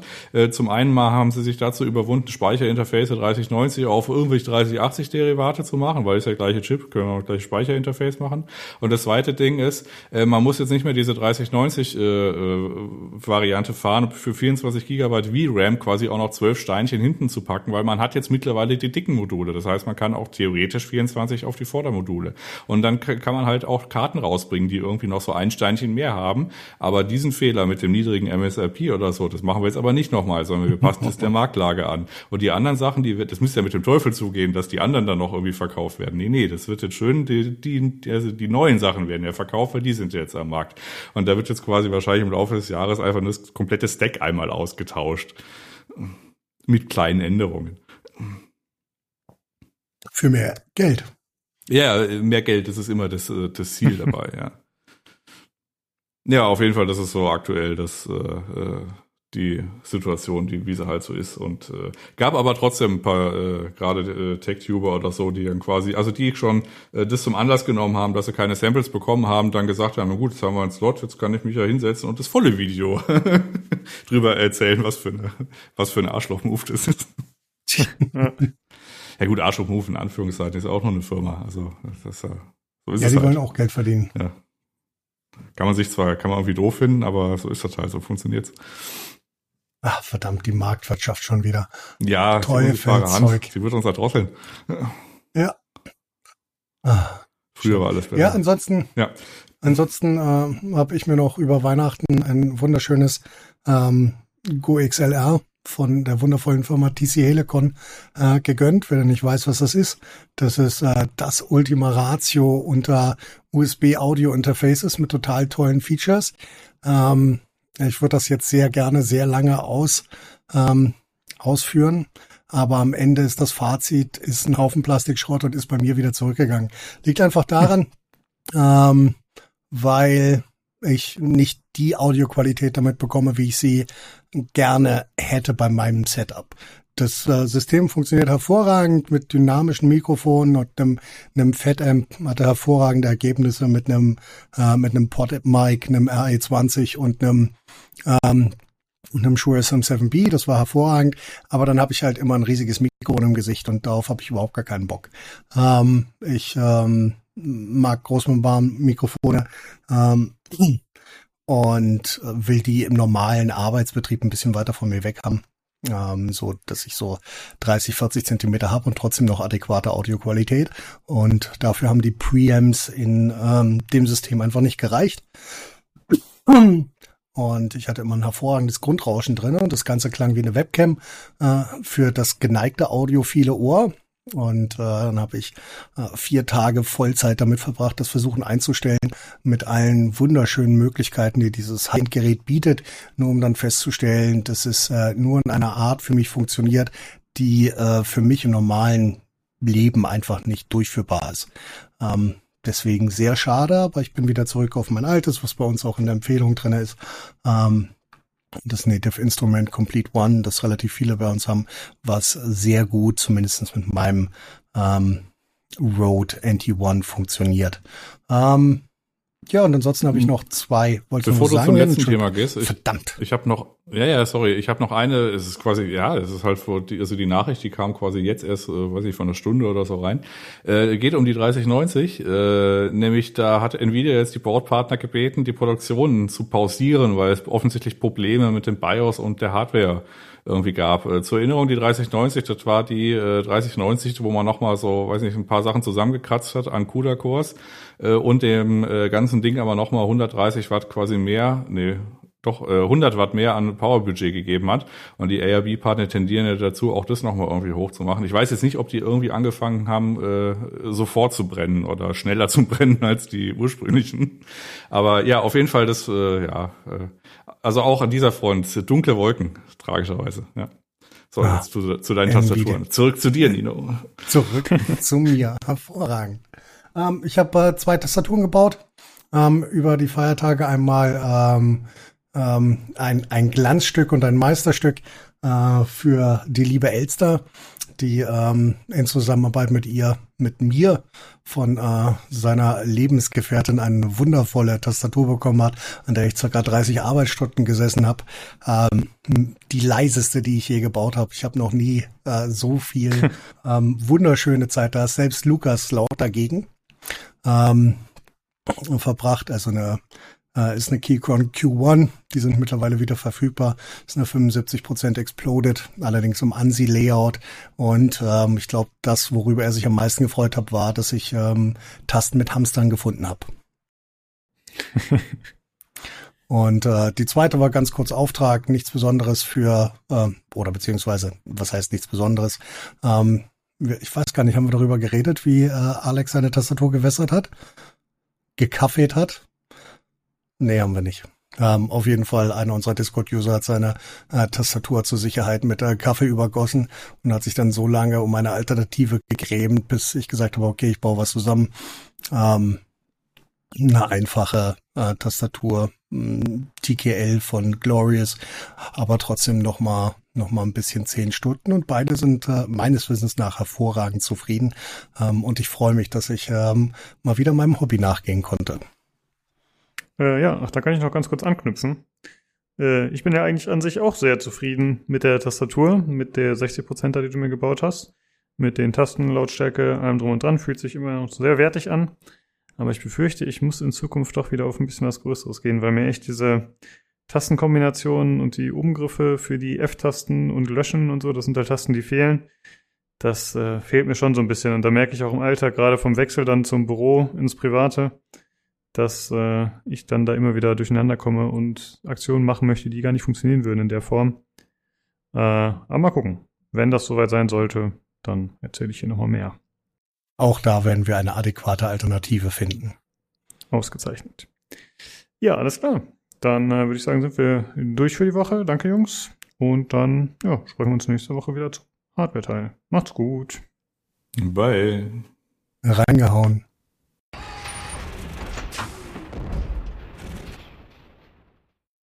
So, das war der Hardware-Teil und wir gehen über in die Short News. Da gibt es ein paar Sachen und zwar zum einen wurde angekündigt, dass Stalker 2 verschoben wurde äh, bis zum 8.12.22. Äh, man will Qualität gewährleisten. Na, na, na, na, kennt man. Gut. Dann äh, Take Two hat die Mehrheit an Zynga oder Zynga gekauft. Das ist ja dieser Mobile-Hersteller. Und äh, ja, Take Two ist ja hat relativ interessante Geschäftspraktiken teilweise, finde ich, wie sie ihre Spiele monetarisieren und so. Da muss man mal gucken, äh, mhm. wie sich das auswirkt und was da noch so auf uns zukommt oder wahrscheinlich eher auf die Mobile-Spieler zukommt. Mal schauen. Und dann gibt es noch eine dritte Sache, und zwar gibt es ein Gerücht, dass äh, Quantic Dream an einem humoristischen AAA-Game arbeitet und das Ganze soll basieren auf The Dark Sorcerer. Und ich wusste gar nicht mehr, was das ist. Das war eine Demo, eine Tech-Demo, die auf der E3 2013 gezeigt wurde. Das ist so ein zwölfminütiges Video oder so, ja, was so äh, ja, an so einem Set spielt sozusagen und äh, ziemlich cool gemacht Das Kann man sich auf jeden Fall nochmal anschauen. Wie gesagt, The Dark Sorcerer. Und ich muss sagen, ich stelle mir das schwierig vor, daraus ein Spiel zu machen und äh, das durchweg lustig zu gestalten über so ein kleines Ding hinaus. Und äh, da wollte ich euch beide mal fragen, da ihr die Spiele gespielt habt, ähm, vielleicht Tobi mal, traust du Quantic Dream so viel Humor zu? Ähm, also ich habe The Dark Sorcerer noch nicht gesehen, dieses Video. Äh, ich habe nur ganz kurz reingeschaut, aber nicht genug, um jetzt da ein Bild zu machen. Deswegen kann ich dazu wenig sagen. Ähm, ich finde, dass Quantic Dream, die Spiele, die sie bis jetzt gemacht haben, waren, soweit ich mich jetzt, wenn ich mich so erinnere, im Ganzen die hatten eigentlich kaum Humor. Ich kann mich nicht daran erinnern, dass ich da irgendwie mal auch nur geschmunzelt hätte oder so. Die haben sich immer sehr, sehr ernst genommen. Ähm, da war nicht viel mit irgendwie Komik oder so. Also da war jetzt zum Beispiel, was weiß ich, selbst in einem Mass Effect oder so ist da mehr zu finden, auf jeden Fall. Hm. Ähm, insofern, weiß ich nicht, es wäre dann neues Terrain für die. Ähm, ich denke, dass man mit der Art von Spiel durchweg was Gutes machen kann, weil die sind ja sehr gesteuert. Also die, das, das ganze Pacing und so von den Spielen ist sehr stark gesteuert. Das heißt, du könntest an sich so, äh, wenn du das Timing und so richtig hinkriegst, also wenn du, wenn du es gut machen kannst, dann kann man das auf jeden Fall gut in so einem Spiel unterbringen. Ob Quantic Dream das jetzt hinkriegt, schwer zu sagen. Sie haben es noch nie gemacht, aber das heißt jetzt nicht unbedingt, dass sie es nicht können würden, wenn sie es versuchen würden. Weiß ich nicht. Ja. Das ist schwer zu sagen. Ja, die Demo ist halt echt äh, gelungen und ziemlich witzig, aber wie gesagt, ist halt auf ist die äh, von denen? begrenzt. Die ist von denen tatsächlich, ja. Ach so, genau. ach, die ist von denen, okay. Ja, aber ein ganzes Spiel daraus zu schrauben, ich meine, gut, man könnte ja das dementsprechend anpassen und erweitern, aber das stelle ich mir schon schwierig vor, dann durch, durchweg sowas äh, zu halten. Wie siehst du das, Olli? Ja, also erstmal Humor ist schwierig, sagt man immer. Ne? Humor ist kein einfaches Thema, äh, guter, vor allem guter Humor. Und in Spielen ist es ja wirklich relativ selten in letzter Zeit, dass da irgendwas gemacht wird. Ne? Also in, in, in, insofern begrüßenswert, weil äh, wäre mal was anderes. Das ist immer schon mal was Positives, ne? Weil wenn es denn stimmen sollte überhaupt, dass da was gemacht wird. Ob das die richtigen sind, ja, Schwer zu sagen, aber das ist auch eine Frage, was man sich vielleicht für Drehbuchschreiber und sonst was einkauft, ne? Da würde ich Ja. mich überraschen lassen. Ja, meinst Aber- du nicht, dass der David Cage das selber macht? Meister Sa, dann sagt er, ich kann alles. Oder was, Ja. ne? Und dann, ne? Genie, ne? Genie. Dann, Also ich sein, So schätze ich sein Ego auf jeden Fall ein. ja, sagt, sagt man ihm das nach. Also es ist, äh, wie man auch im bürgerlichen Namen hieß, David Cage ist ein Künstlername ja wohl, ne? Ähm, ja, kann natürlich sein, dass er denkt, ich bin auch ein, ein Genie im äh, Schreiben von Komödien, ne? Also Mhm. auf, auf.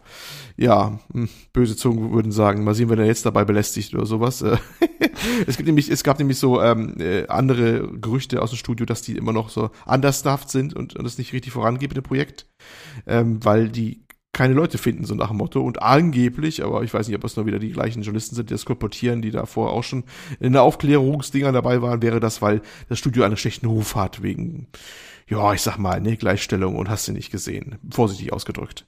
Nun Hm. ja, keine Ahnung. Aber dürfte spannend sein, was sich da so tut. Weil vor allem, wir haben ja einige Eisen im Feuer. Die machen ja einmal das angeblich, wenn das denn stimmt, die Komödie da.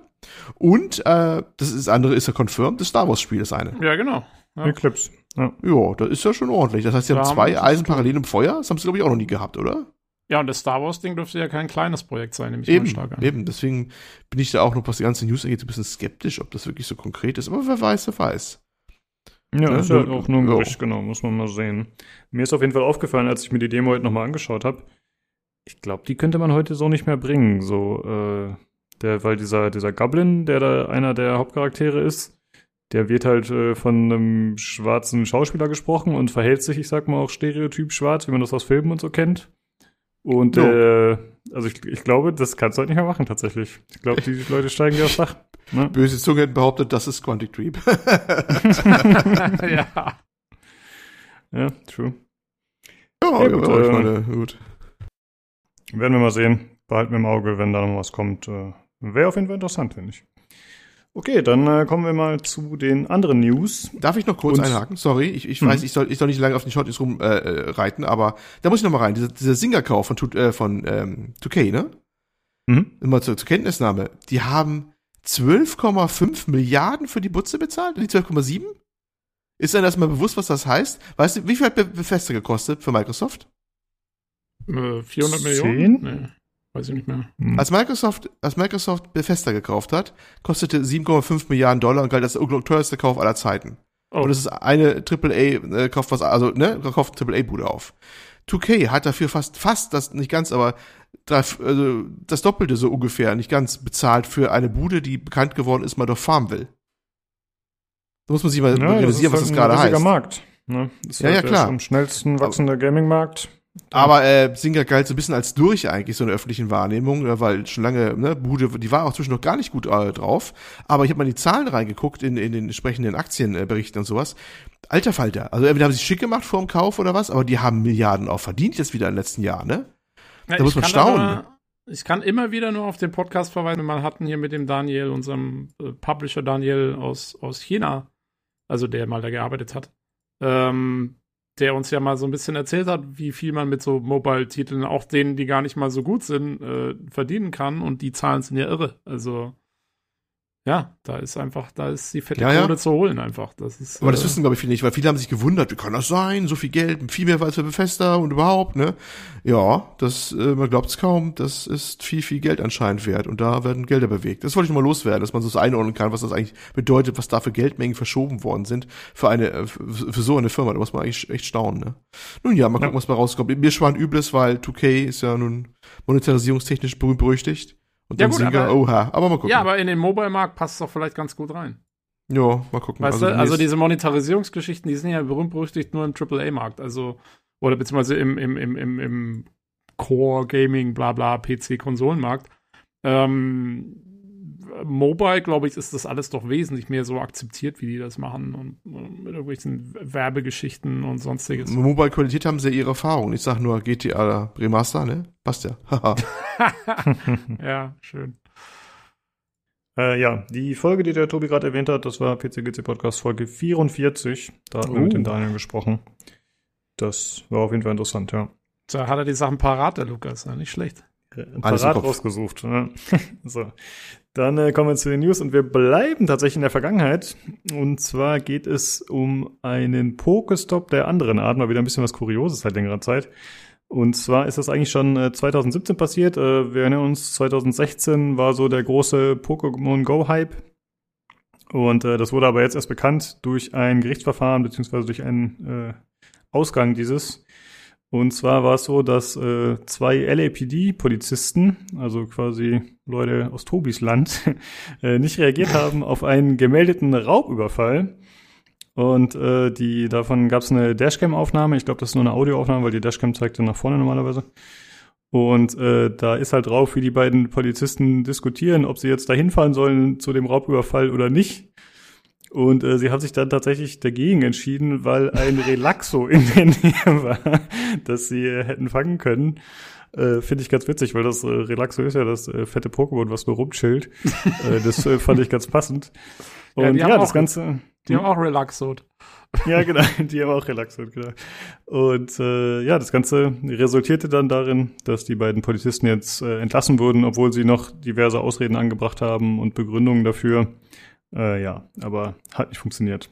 Abgefahren auf jeden Fall, ne? Also mit anderen ja. Worten, wenn du ähm, ja, also also po Polizeigewalt und so, ne, da wirst du nicht für gefeuert, aber äh, für für naja. Ich meine, also sag mal so, es ist ja richtig, dass sie gefeuert wurden, weil du kannst ja nicht, kannst ja nicht einfach sowas ignorieren. Aber es ist schon immer interessant, was äh, verfolgt wird bei der Polizei in den USA und was nicht. Ja, das stimmt. Äh, ich schaue in letzter Zeit ganz gerne einen YouTube-Kanal, der heißt Audit the Audit. Also Audit, the Audit. Und äh, das ist ein Kanal, der beschäftigt sich mit eben amerikanischen Polizeiaktionen. Und äh, das wird dann immer, also das sind verschiedenste Sachen, die da halt vorkommen. Äh, ist dann halt immer mit Kamera aufgezeichnet, äh, meistens ja mit diesen Bodycams. Und äh, der Kommentator ja, nimmt das Ganze dann auseinander. Zum Beispiel sagen wir, wie ein Auto angehalten wird und äh, was die Polizisten so sagen, was sie behaupten und wie sie halt eigentlich die Rechte derjenigen verletzen, die da angehalten werden. Also ist tatsächlich äh, äußerst spannend, muss ich sagen. Und die werden dann am Ende immer benotet. Und äh, ja, dann kriegt man mit, was die sich so erlauben. Das ist wirklich äh, haarsträubend teilweise. wie viele von denen spielen Pokémon Go? ist jetzt noch keine dabei, aber vielleicht wird ja das Thema demnächst aufgegriffen. Das könnte natürlich sein. Wollen wir Wobei da waren ja keine, äh, keine Zivilisten involviert, sage ich mal. Ich Ja, außer diejenigen, die gerade überfallen wurden zu dem Zeitpunkt. Ja, die haben halt Pech gehabt. Ja, Ja. gut. Ja, ja. Irgendwas ist ja immer. Ne? Ja, Ja, äh, ich, ich wollte das sagen, du musst doch mal loslassen können, sowas. Du musst doch loslassen können. Äh, ja, wollte ich nur erzählen, weil äh, fand ich halt witzig, obwohl es schon länger her ist. Und dann äh, kommen wir zum nächsten Thema. Das Ganze ist auch schon äh, seit längerer Zeit in Entwicklung. Äh, meiner Meinung nach so einer der ersten MeToo-Momente im Gaming, der dann vor Gericht ging. Und zwar geht es um League of Legends Entwickler Riot Games. Äh, da wurde 2018 von, von mehreren Mitarbeiterinnen geklagt äh, wegen Diskriminierung wegen des Geschlechts. Und zwar ist es passiert, nachdem äh, Kotaku einen Artikel veröffentlicht hatte bezüglich Sexismus an, bei Riot Games da am Arbeitsplatz. Wir berichteten. Ähm, Genau. In der, wir hatten, das, das, die Story hat es sogar in unseren Folgentitel geschafft und die Folge hieß nämlich mit Titel Humping for Comedic Effect. ah, ich entsinne mich wieder- dunkel. Äh, Da waren wir wieder sehr aufgegriffen. Ja. Kannst du mal sehen, ja, taktvoll, das sind wir. So, so genau haben wir das recherchiert.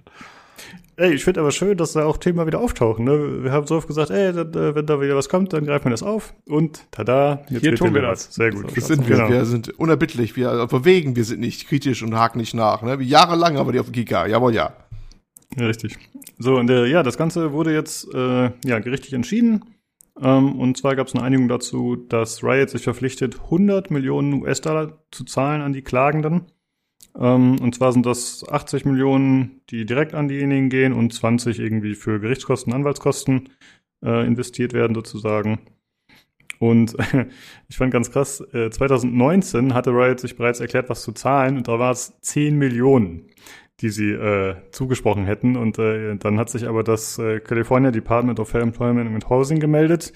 Das äh, kennen wir ja zuletzt aus der ganzen Blizzard-Angelegenheit. Und die haben gesagt, nee, nee, das ist viel zu wenig, zahlt mal 400 Millionen. Gut, jetzt ist es auf 100 rausgekommen. Äh, ja, aber ganz gut, dass sie sich da eingeschaltet haben. Und das Geld wird jetzt äh, aufgeteilt auf diejenigen äh, Mitarbeiterinnen, die sich da beteiligt haben an dieser Klage. Und das sind wohl äh, um die 2300. Und äh, das wird dann unterschiedlich ausgeschüttet, so wie ich das verstanden habe, je nachdem, wie lange man bei der Firma war. Also ich habe jetzt nicht ähm, gefunden, dass das irgendwie je nach Schwere der Vergehen gegen sie oder so anders verteilt wird. Es scheint wohl tatsächlich nur nach äh, Anstellungszeit dazu gehen. Und außerdem hat Riot Games sich verpflichtet oder wurde verpflichtet, kann man vielleicht eher sagen, zu diversen Umstrukturierungen äh, bei Beförderung und Einstellungen, also wieder äh, wie das Ganze gehandhabt wird. Äh, sie haben jetzt auch in dem, in einem der, in den, ähm, in dem Board, das die Leute einstellt, soll jetzt auch noch äh, eine Frau mit aufgenommen werden und so. Also da wurden diverse Sachen äh, angekündigt, die da angepasst werden. Und außerdem wird dieses äh, neue Verfahren, was jetzt angewandt wird, und das neue System soll jetzt drei Jahre lang überwacht werden von einem externen Unternehmen. Und dieses Unternehmen, äh, dem Unternehmen muss zugestimmt werden, also dass es das Richtige ist oder dass das das machen soll sowohl von Riot Games als auch wieder von dem äh, Department of Fair Employment and Housing. Ja, vielleicht haben die ja, ja irgendeine eine der Beraterfirmen, die für Activision Blizzard arbeiten, genommen als Überwacher. Uh, ja, das, äh, ja. Bobby Kotick selber geht ins Board, passt auf. Genau. Ja, ich glaube, also korrigiert mich, wenn euch was anderes einfällt, aber für mich ist das so der erste äh, Fall, der dann vor Gericht ging in diesem Ausmaß und der dann jetzt auch so schon entschieden wurde. Oder könnt ihr euch noch an irgendwas davor erinnern, was so diese Größenordnung hatte? Mir fällt da nichts mehr zu ein. Ähm, nee, ich glaube nicht, weil bei Ubisoft, glaube ich, gab es ja keine Klagen oder so, ne? Das wurde alles irgendwie so intern gehandhabt, von wegen irgendwie, wo dann der, der Eve Gilmore mal so ein Video rausgehauen hat, von wegen, wir machen jetzt alles besser oder so. Ja, aber das ist ja auf jeden Fall noch nicht so lange her. War Ubisoft nicht sogar nach Activision Blizzard? Oder war das davor? Nee, die waren schon vorher, aber jetzt, sie waren, das war so 2020, Ende 2020 oder so, oder so hm, Anfang. Okay. Ähm, ja, nee, ist wahrscheinlich der erste, ja. Ähm, naja, also ich muss ja sagen, es klingt ja erstmal nicht schlecht. Also ich finde ähm, vor allen Dingen diese, dass es jetzt, dass es Umstrukturierungen gibt, die auch beaufsichtigt werden müssen und so, das macht ja irgendwie mal Sinn. Ähm, ja, hoffen wir mal, dass was bringt. Ja, genau. Also ich finde auf jeden Fall gut zu sehen, dass da dann tatsächlich was erreicht wird, auch von staatlicher Seite sozusagen, wenn die sich damit einschalten. Und äh, dass da Ergebnisse erzielt werden. Da kann man ja hoffen, dass das zumindest langfristig auch allgemein zu einer Verbesserung führt. Äh, weil ja, jetzt haben wir Activision Blizzard auch und generell will man sich als Firma ja sowas nicht ans Bein binden. Äh, sowohl imagemäßig als auch von den Kosten her. Und dann kann man natürlich hoffen, dass äh, ja, andere das bei sich schon vorher selbstständig überprüfen und wenn notwendig optimieren und äh, die Bedingungen verbessern. Ja. Wie ist das? Ähm, Einzelpersonen wurden aber nicht belangt. Nee, ich glaube nicht. Nee, das geht nur gegen die Firma. Ich weiß natürlich nicht, also ich habe das ehrlich gesagt nicht mehr im Kopf, da habe ich jetzt auch nicht nachgeschaut, äh, wie das damals war, ob da schon vielleicht Leute gegangen wurden oder so, das weiß ich jetzt ehrlich mhm. gesagt nicht mehr. Weil das wäre ja eigentlich auch noch sinnvoll, sagen wir mal, dass man, weil ich meine, das ist ja jetzt nichts, was eine Firma macht, sondern das sind ja meistens einzelne Personen in der Firma, die, äh, die da solche, äh, sagen wir, so, so, so Verhalten an den Tag legen. Und ähm, das sollte natürlich auch nicht zu kurz kommen, dass man denen direkt an den Kragen geht. Ja, das muss ich leider zugeben, weiß ich nicht mehr. Das ja. äh, ist zu lange her. Ja, so viel dazu. Dann äh, würde ich sagen, äh, kommen wir zum nächsten Thema. Und Olli hat es vorhin schon ein bisschen angeteasert. Äh, bei Ubisoft und den Siedlern gibt es ein bisschen Neuigkeiten. Olli, was ist da aktuell so Thema?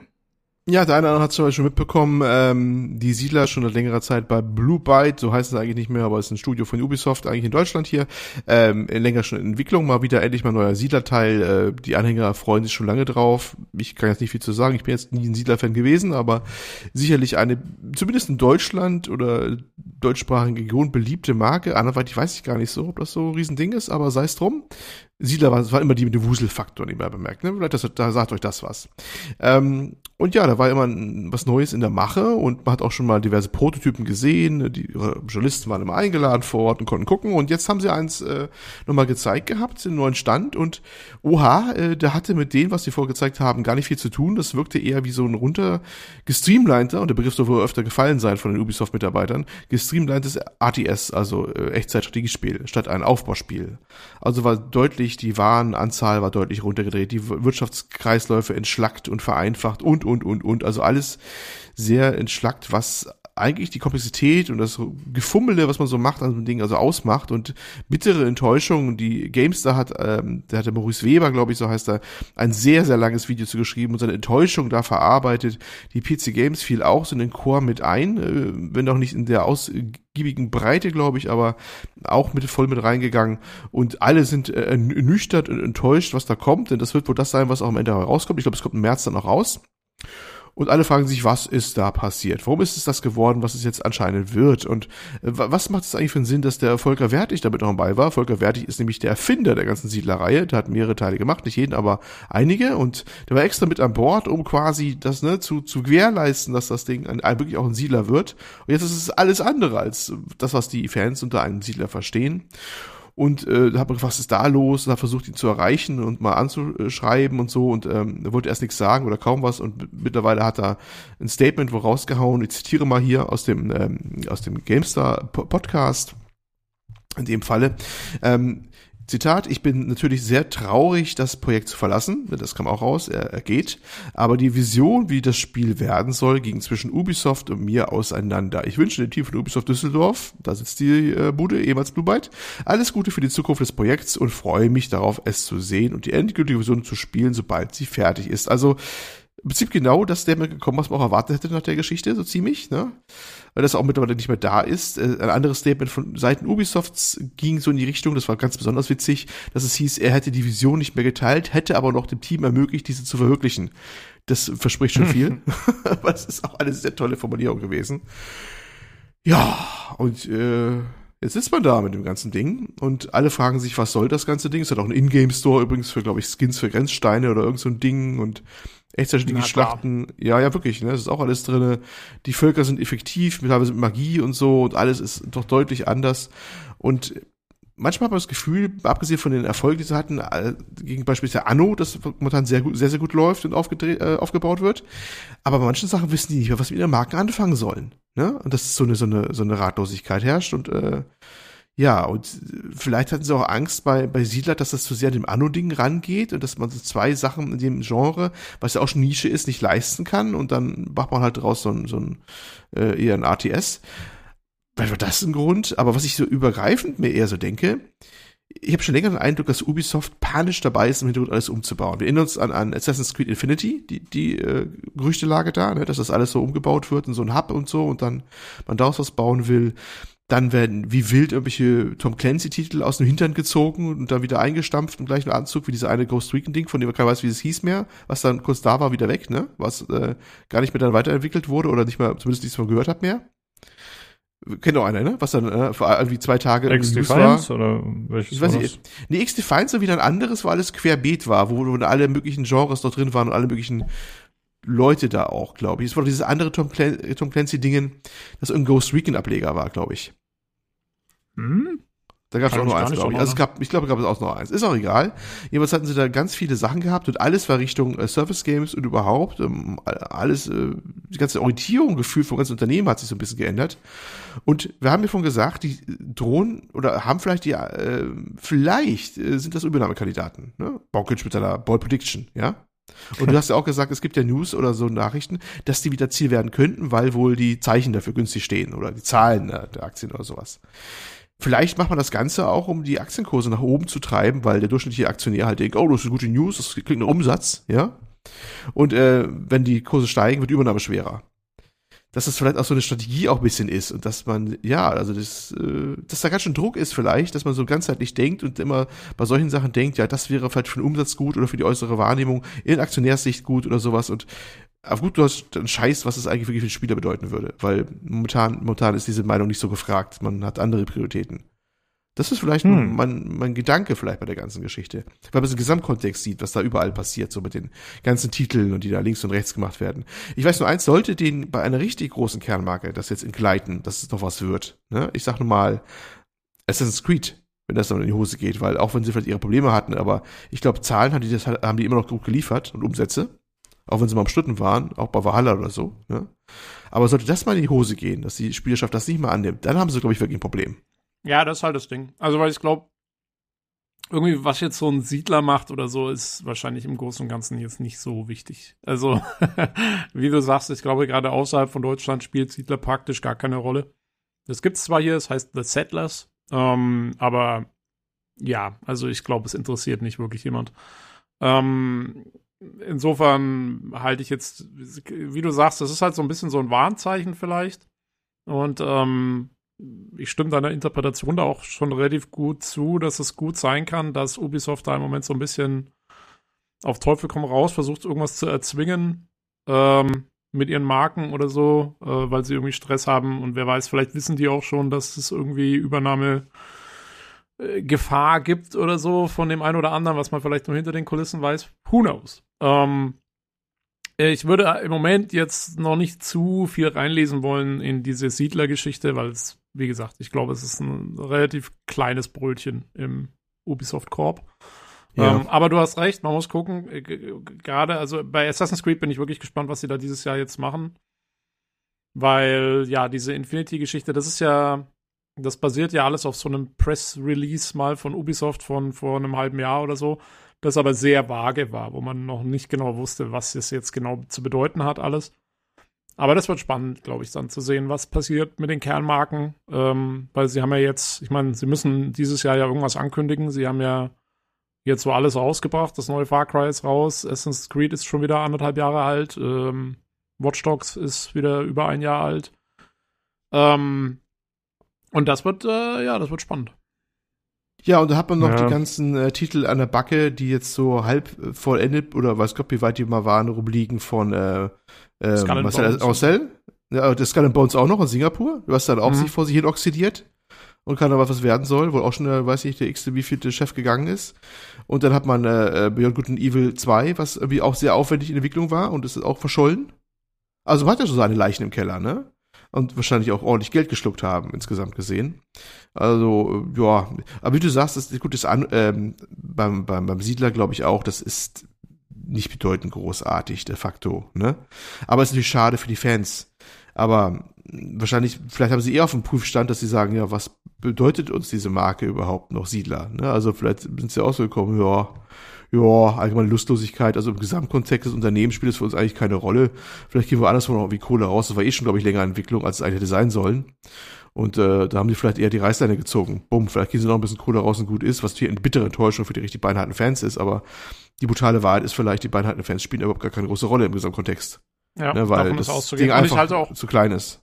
Und ich halte auch deine, ähm, dein Ding von vorhin, dass es vielleicht zu nah an Anno dran ist und dass du halt einfach keine zwei Aufbaumarken bei dem kleinen Markt irgendwie eigentlich brauchen kannst, ähm, halte ich auch für, für sinnvoll. Also aus, aus so einer Business-Strategie, ich glaube, ich macht das schon Sinn, so wie sie es gemacht haben, aber wie du sagst, ich meine, für die Fans ist es natürlich sehr schade.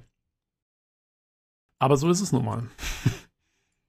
Ne? Ja, vor allem fällt ihnen das spät ein, ne? wenn sie schon Spezialisten da buchstäblich an Bord hatten und so und dann wird alles auf links gedreht wieder, aber so ist manchmal das Leben, glaube ich, im Business. Das ist so. Ne?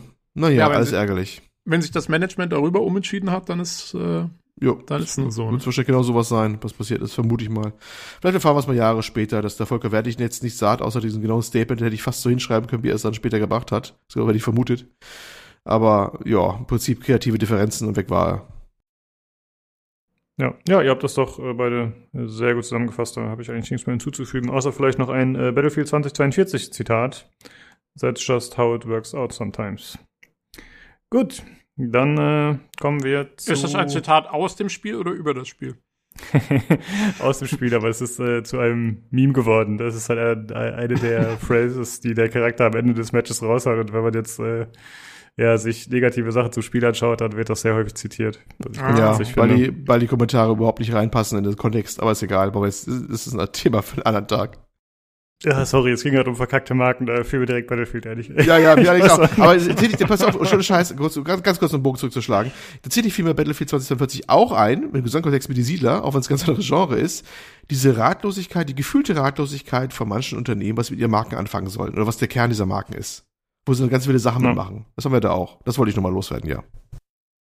Ja, das stimmt. Das ist halt immer dieses das Gefühl, die Notwendigkeit, Sachen zu erneuern, zu refreshen und für eine neue Spielerbasis verfügbar zu machen. Ne? Na gut, ähm, wir bleiben in Deutschland und zwar gibt es äh, News zu Dying Light 2. Äh, das Spiel wird hier in Deutschland nicht ungeschnitten erscheinen, sondern es wird äh, tatsächlich, ja, die USK mal wieder eingreifen seit längerer Zeit. Also eigentlich äh, ja, generell würde ich sagen, äh, wurde das ja in letzter Zeit positiv gesehen, in den letzten Jahren schon, dass äh, eigentlich kaum noch geschnitten wird oder gar nicht mehr. Und auch wir haben das natürlich äh, positiv aufgenommen. Und ja, jetzt ist es aber hier mal wieder anders.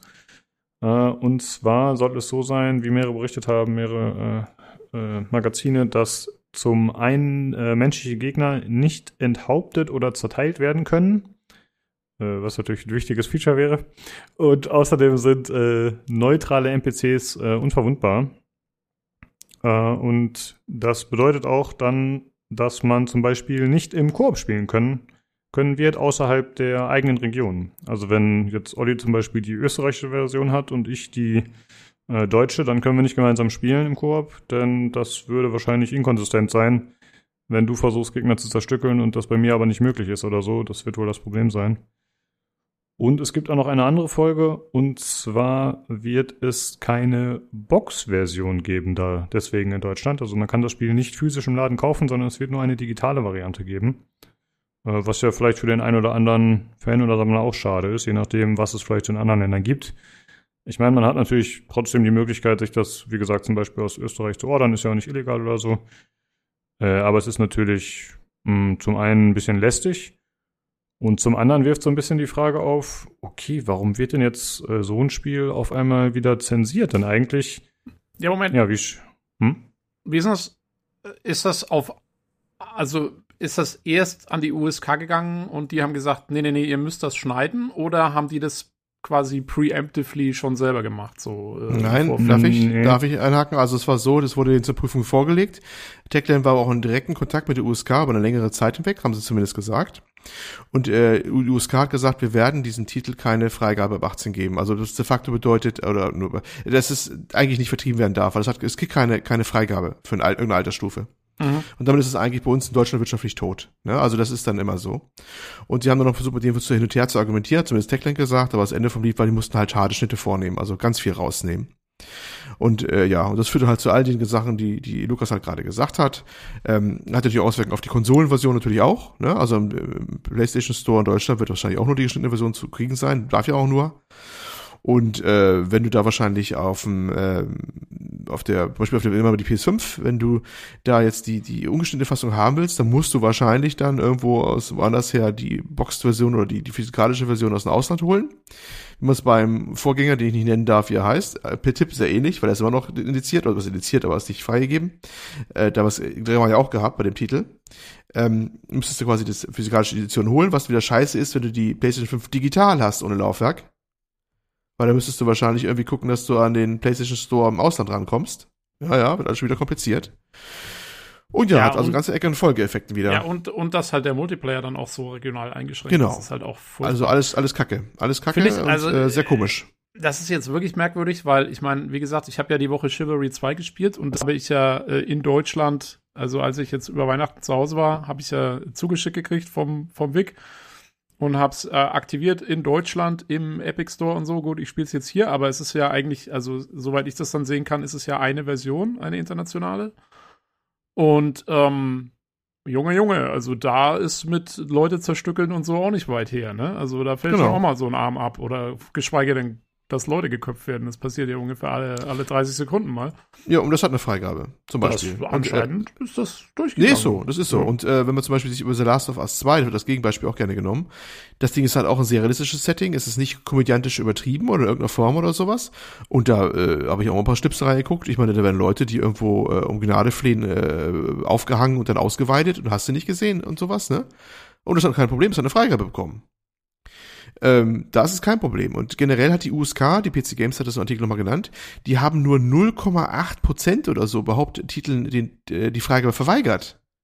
Also es war auch fast schon gar nicht mehr Praxis, überhaupt einen Titel die Freigabe zu verweigern, egal was der gemacht hat. Auch in Mortal Kombat, wo im, im, mit Ja. äh, Slow-Mos und Röntgenaufnahmen, also die, die wildesten Sachen passiert sind, wie Wirbelsäule rausreißen, aber in hyperrealistischer Grafik oder oder äh, die die Genitalien zerquetschen oder sowas war drinne, kein Thema, frei durchgewunken, alles kein Thema. Aber bei Dying Light 2 war der Ofen wieder aus. Da haben sie dann erstmal seit langer, langer Zeit wieder gesagt, nope, no way, das geht bei uns nicht durch. Und man kriegt auch nicht richtig raus, warum, weil ähm, sie werden, und, und, und tun sie auch nicht, keine Begründung rausgeben. Das ist echt verrückt. Ich meine, es hat so ein bisschen den Anschein, äh, als äh, wäre es so gewesen, so äh, der erste Teil äh, oder der Vorgänger war schon, äh, war schon indiziert, also schauen wir uns den jetzt mal ganz genau an oder man hat schon so einen gewissen, ne, so einen gewissen Vorbias dagegen oder so. Ähm, so wirkt es auf mich so ein bisschen. Ja, aber Mortal Kombat, glaube ich, die Elternteile waren auch zwischendurch nicht freigegeben. Und da haben sie kein Problem gehabt, den später freizugeben.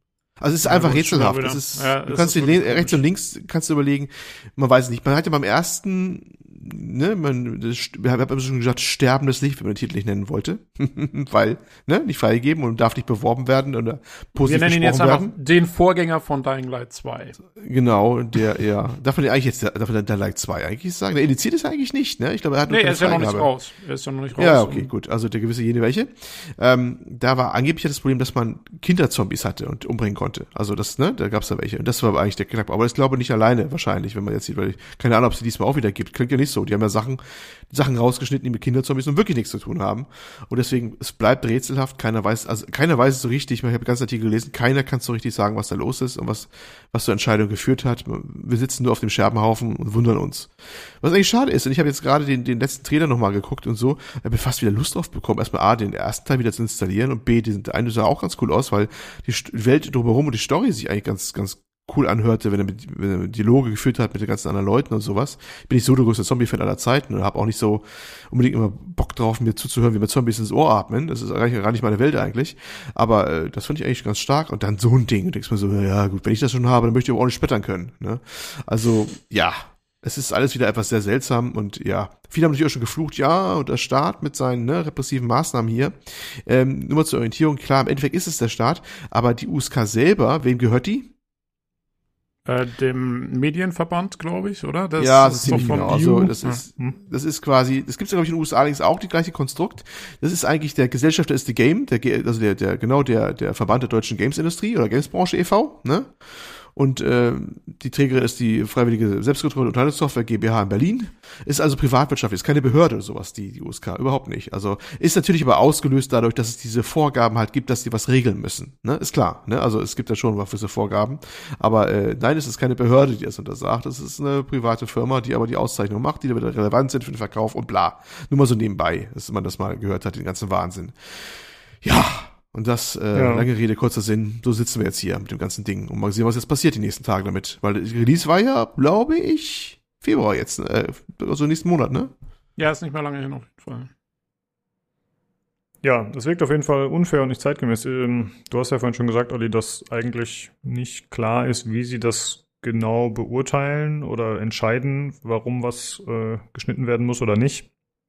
Und ich habe auch ein bisschen drüber nachgedacht gerade, vor allem weil Tobias Chivalry 2 erwähnt hat, äh, ja, wo natürlich sehr viele ähnliche Dinge passieren. Und das Einzige, wo ich jetzt drauf komme, ist, dass es im Gegensatz zu Chivalry ein naja, realistisch ist ein bisschen übertrieben, aber zumindest ein Setting ist, was in einer Zeit spielt, wo man quasi näher dran ist, ja, also eher so ein Gegenwartssetting, sage ich mal, auch wenn es postapokalyptisch ist. Und zum anderen jetzt im Vergleich zum Beispiel zu Last of Us 2, was ja eigentlich das gleiche Setting ist, ist es halt First Person. Das ist so die Geschichte, die mir einfällt. Zwei Sachen, die äh, zwar ähnlich sind mit anderen Spielen, aber die nicht so vereint auftauchen in einem der anderen Spiele. Vielleicht ist das ein Grund, aber da kann man ja echt nur Rätsel raten. Also ich habe das Hm. Gefühl, dass, es, dass der Grund ist, dass entweder es unterschiedliche Leute in dem Verein gibt, die sich die Spiele anschauen und der eine hat halt die Hemmschwelle und der andere hat die Hemmschwelle und dann wird halt das eine durchgewunken und das andere nicht. Das ist die eine Möglichkeit. Ähm, oder wie gesagt, äh, es, äh, es gibt, ich glaube, ich glaube nicht, dass sie, dass sie diese, also ich, ich glaube, dass einer der Gründe, und das ist sehr schade, aber das ist so ein bisschen der Eindruck, den man gewinnt, ist, dass der einer der Gründe, wieso sie keine Begründung rausgeben, ist, dass sie keine festen Kriterien haben. Halt. Und dass es so ein bisschen nach Gusto entschieden wird. Also so kommt es Nee, die haben so einen Kriterienkatalog. Da bin Die haben einen sicher. Katalog, ja, den gibt's auch. Den gibt's auch. Ja, ja, aber, wie, das, äh, wie das ausgelegt wird pro auslegen, Spiel, ja, das ist die das Frage. glaube ich, ist sehr äh, dann abhängig davon, wer sich das anschaut und äh, keine Ahnung, wer da gerade mit welcher Laune irgendwie dabei ist. Also es wirkt auf jeden Fall nicht so, als wäre das so richtig stringent irgendwie durch, durch würde da was durchgezogen werden. Das ist so ein Ja. bisschen das Problem an der Sache. Ja, wieder mal tut Deutschland Polen Unrecht. Okay, dann äh, sagen, kommen wir zum letzten Thema. und zwar wurde ein äh, neues Spiel vorgestellt und zwar Leap, also wie der Sprung quasi. Und zwar ist es ein äh, futuristischer Multiplayer First-Person-Shooter. Ähm, das Ganze wurde mit einem, ich glaube, so dreiminütigen Trailer gezeigt, äh, der so ein bisschen humoristisch aufgemacht war, aber auch Gameplay-Szenen gezeigt hat, relativ viele. Und ja, wenn man den Trailer sieht, dann äh, wird schon klar, in welche Richtung das geht, so vom Design. Also es wirkt eher optisch, sag ich mal, wie so ein Free-to-Play-Spiel. Es sind äh, viele bunte Farben, äh, lustige Sprüche und coole Gadgets, die die Charaktere benutzen. Ähm, Entwickler ist Blue Isle Studios. Die haben zum Beispiel Slender The Arrival gemacht. Und da bin ich erst äh, hellhörig geworden. Okay, Slender-Entwickler, aber dann habe ich nochmal nachgeschaut. Ja, The Arrival war halt der zweite Teil, der tatsächlich nicht so gut ankam. Und auch die anderen Spiele, die sie so gemacht haben, sind auf Steam eher so mittelmäßig bewertet, sag ich mal. Äh, ja, kommen bisher nicht so gut an. Aber vielleicht ist das ja so das Ding, was abheben wird. Mm, Das Ganze soll mit bis zu 60 Spielern spielbar sein. Soweit ich das beurteilen konnte, ist es kein Battle Royale, mm, was ein bisschen überraschend ist, weil ich fand, das machte so den Eindruck. Und ja, es bietet äh, schnelles Gameplay, es bietet so Luftkämpfe, also man kann äh, mit diversen Fähigkeiten eben in die Luft aufsteigen, da kämpfen. Ich weiß nicht, ob das nur Sprünge sind oder ob man wirklich fliegen kann, aber es ist schon sehr mobil und schnell. Also es erinnert teilweise so an Arena-Shooter, äh, in der Hinsicht so an Oldschool-Sachen. Und äh, man wird äh, verschiedene Exosuits zur Auswahl haben. Das sind nur vier Stück, finde ich ein bisschen wenig. Die sollen verschiedene Fähigkeiten bieten. Ich könnte mir vorstellen, dass man dann, wenn das Spiel erfolgreich genug ist, dass man dann quasi mit der Zeit da mehr Sachen hinzufügt und dass das dann wie so Helden funktioniert. Ähm, was ich sehr interessant fand, ist, dass das Spiel Mod-Support bieten soll. Mm, Das klang jetzt für mich nicht so, als wäre das direkt von Anfang an verfügbar, aber es ist etwas, was die Entwickler geplant haben, laut dem Artikel, den ich ja gelesen hatte. Und äh, ja, wann das Spiel genau erscheint, ist noch unklar. Es heißt noch äh, Coming Soon. Es sind äh, zwölf Monate Early Access geplant und dann soll es erscheinen. Äh, und es wird ein Buy-to-Play-Game sein. Also auch wenn es so Free-to-Play ja, so, so wirkt teilweise äh, vom Design, soll es wohl was kosten. Äh, ja, Preis ist noch unbekannt, aber eigentlich ist der Early Access-Zeugs meistens so im 20-Euro-Bereich, würde ich mal sagen. Ja, mal schauen. Äh, äh, ich muss sagen, ich glaube, ich kann nicht so viel damit anfangen, obwohl ich ja First-Person-Shooter mag. Äh, wie sieht's aus mit dir, Tobi? Kannst du da irgendwas mit anfangen, jetzt wo du quasi gerade das Blut geleckt hast, Multiplayer zu spielen mit Chivalry? Äh, nee, du, ich habe den Gameplay-Trailer angeschaut, mich hat's direkt aktiv komplett abgestoßen. Ähm, also ich fand's ziemlich furchtbar. Äh, es ist halt wieder mal so ein hippes, ich finde, es sah aus wie so ein, also erstmal es sah aus wie ein Free-to-Play-Game, ähm, auch wenn es keins ist wahrscheinlich. Ähm, und äh, ja, nee, vom Stil her, vom, von dem, was man macht, von, von allem, äh, war es einfach nicht mein Ding. Ich bin raus. Hm. Ja. Olli, wie sieht's mit dir aus? Äh, ja, das ist äh, gleich Gedanke wie Tobi. Also ich hab, fand das irgendwie wieder so bemühtipp. Ne, also, äh, weiß nicht, das stößt mich momentan auch eher aktiv ab. Äh, Tobi, wir können, glaube ich, bald dem Verein alter Männer beitreten. Das ist ja, mein Gott, so ist es halt, ne? Ich weiß es nicht. Das ist irgendwie so, wenn das, wenn die Musik, irgendwie geht da was, ich weiß nicht, was denn da mit, mit mir passiert, aber die Musik schon so schmissig ist, so übertrieben schmissig und alles cool und yeah und hast du nicht gesehen und dann haben sie auch noch einen Helm auf mit einem Smiley drauf oder sowas. Denke ich mir schon, bäh. Also, also Olli, Olli und ich Diese sind die, diese beiden, diese beiden Ja, ja. Muppets aus der Muppet Show. Ja, ja, wir krabbeln alles runter. genau, das ist, ich weiß nicht. Also, äh, no, kein, kein Interesse hier, to, sorry. Ja, ist so okay, sind wir uns da relativ einig. Aber wenn es kommt, äh, kann man ja nochmal schauen, sich vielleicht ein paar Streams anschauen. Mal gucken. Ach so, an Hyperscape hat es mich teilweise auch erinnert, tatsächlich. Ja, genau. Was natürlich jetzt Das- nicht so ein gutes Zeichen ist. Jetzt das- Ubisoft, da haben wir sie wieder. Ubisoft mit Sachen, die irgendwie in den Sand gesetzt werden. Da ist es doch wieder, glaube ich. ne, das stimmt. Ja, man ja. muss nicht weit schauen, ja. Ja, äh, kann ich kurz fragen, Lukas? Also wie hat, ähm, ich habe jetzt, glaube ich, so ein bisschen verpasst, wie es dieses äh, Projekt jetzt in den Podcast, in die erlesene Auswahl des PCGC-Podcasts geschafft hat. Ähm, ich bin ja immer auf der Suche nach irgendwelchen News-Themen und da bin ich hauptsächlich auf, dem, auf den verschiedenen Gaming-Reddits unterwegs, weil da schön der Hive-Mind alles zusammenträgt und ich kann dann die Sachen klauen für uns. Hm. Und da bin ich darüber gestolpert. Ja, ist jetzt äh, natürlich kein AAA-Game, aber Ah, okay. ich finde es ne, wirkt Also es schon ist so als Hm? es ist ein Aspekt des äh, langsamen Januars, dieses Spiel. quasi, genau. Ja, danach haben wir ein paar Themen noch dazu bekommen, aber ja. Sehr gut. Gut. also, lieb, vergesst es nicht. Empfehlung. ja, richtig. Genau. Oh Mann. Ja, aber man kann jetzt schon mal sagen, dass der langsame Januar sich langsam dem Ende nähert, weil äh, nächstes, nächste Woche werden wir ja wahrscheinlich mal zumindest über die PC-Umsetzung von God of War reden können, oder? Ja, das auf jeden Fall. Und zum anderen, so wie es aussieht, auch noch über Rainbow Six äh, Extraction. Mhm. Also das könnte sehr gut sein. Ich hoffe, das klappt mit Gästen, dass wir da quasi ein kleines Double-Feature in Sachen Reviews oder angespielt zumindest machen. Hm, Das wäre auf jeden Fall ziemlich cool. Genau. Schauen wir mal, dass das Also- klappt. Also selbst wenn äh, euch Hörer diese Folge genauso aktiv abgestoßen hat wie lieb uns, dann äh, es geht bergauf. Ja. Ja, ich finde, wir hatten heute lustige Themen. Wir hatten einen guten Bag eigentlich. Ich fand's gut. Ja, es war wieder etwas äh, so, so, so die Wundertüte, die Das Podcast-Wundertüte. stimmt, ja.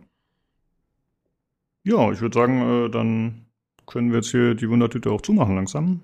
Ähm, ja, liebe Zuhörer, wenn ihr Feedback habt, Kritik oder Anregungen oder wenn ihr selbst mal am Podcast teilnehmen wollt, dann meldet euch gerne oder joint natürlich der Community, am liebsten dem Discord. Das ist wie gesagt äh, discord.gg slash pcgc. Da könnt ihr auch an der erwähnten Verlosung teilnehmen. Und äh, ansonsten vielen Dank, dass ihr zugehört habt und schaltet gerne auch nächste Woche wieder ein zum PC Games Community Podcast. Tschüss. Tschüss. Tschüss.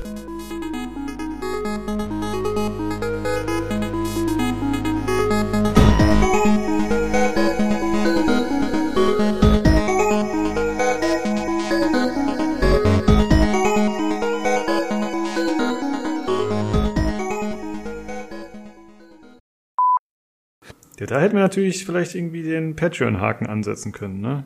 Dass man gesagt hätte, okay, Ja, erste Woche gratis und ab dann bezahlen. aber nur den Hardware-Teil. Der wird dann immer klar. gepiept. Ja. nur für Patreon-User. Äh, Da wird Das so ist ein einfach äh, nur so. äh, Disketten ja, das ist einfach. die, die, die, die, die drüber gelegt. Nee, nee, nee, das ist einfach nur ähm, so ein Piepton, aber auf einer, auf einer, auf einer Frequenz von 10.000, den nur noch die Jungen hören. Ja, geil. Ja, und dann die Hälfte sagt dann irgendwie, also da ist ja irgendwie Stille, ne? Und so zwei sagen dann, äh, das, ja, nee, das ist so ein nerviger Piepton. Dann weiß man äh, die, die Altersklasse der Hörer. Wahrscheinlich sagt keiner, dass da ein Piepton ist. Ich wollte gerade sagen. Die sagen, Ja, die sagen dann nur, ey, ich hab's auf der Anlage gehört und der Hund ist völlig ausgerastet. Jetzt wird ja, jetzt ist ja erstmal Hardware angesagt, das ist ja spannend. Ich weiß ja, du Richtig, kannst dich ja gar nicht stimmt. halten vor, vor Ich Lust. sitze aufrecht. Ich, Sitzt du wirklich aufrecht? ja. Okay, gut. Nicht, dass ich an dir gezweifelt hätte. Zu keinem Zeitpunkt in meinem Leben. Das Gefühl der eigenen Unzulänglichkeit, ich versuche zu kompensieren. Ah. Das ist alles traurig. Ich bin der Volker Wertig der Podcast-Szene. Ich darf noch das dem Team helfen, die, die, eine neue Vision zu vollenden und darf Ja. dann gehen. Ja, du hast mein, du hast, du hast noch nicht die Möglichkeit gehabt, von meinem, von meinem unfassbaren Skill äh, beeinflusst kosten. zu sein. Vom süßen Nektar des Tobi-Skills. Sehr, sehr lustig, dass du es gehst. Im, Im Licht des stehen, so im, im Licht des quasi Gottes sozusagen, ne? Und ups, schon wieder der Kopf ab. Ja, es geht ja auch relativ schnell, muss man schon sagen. Ne?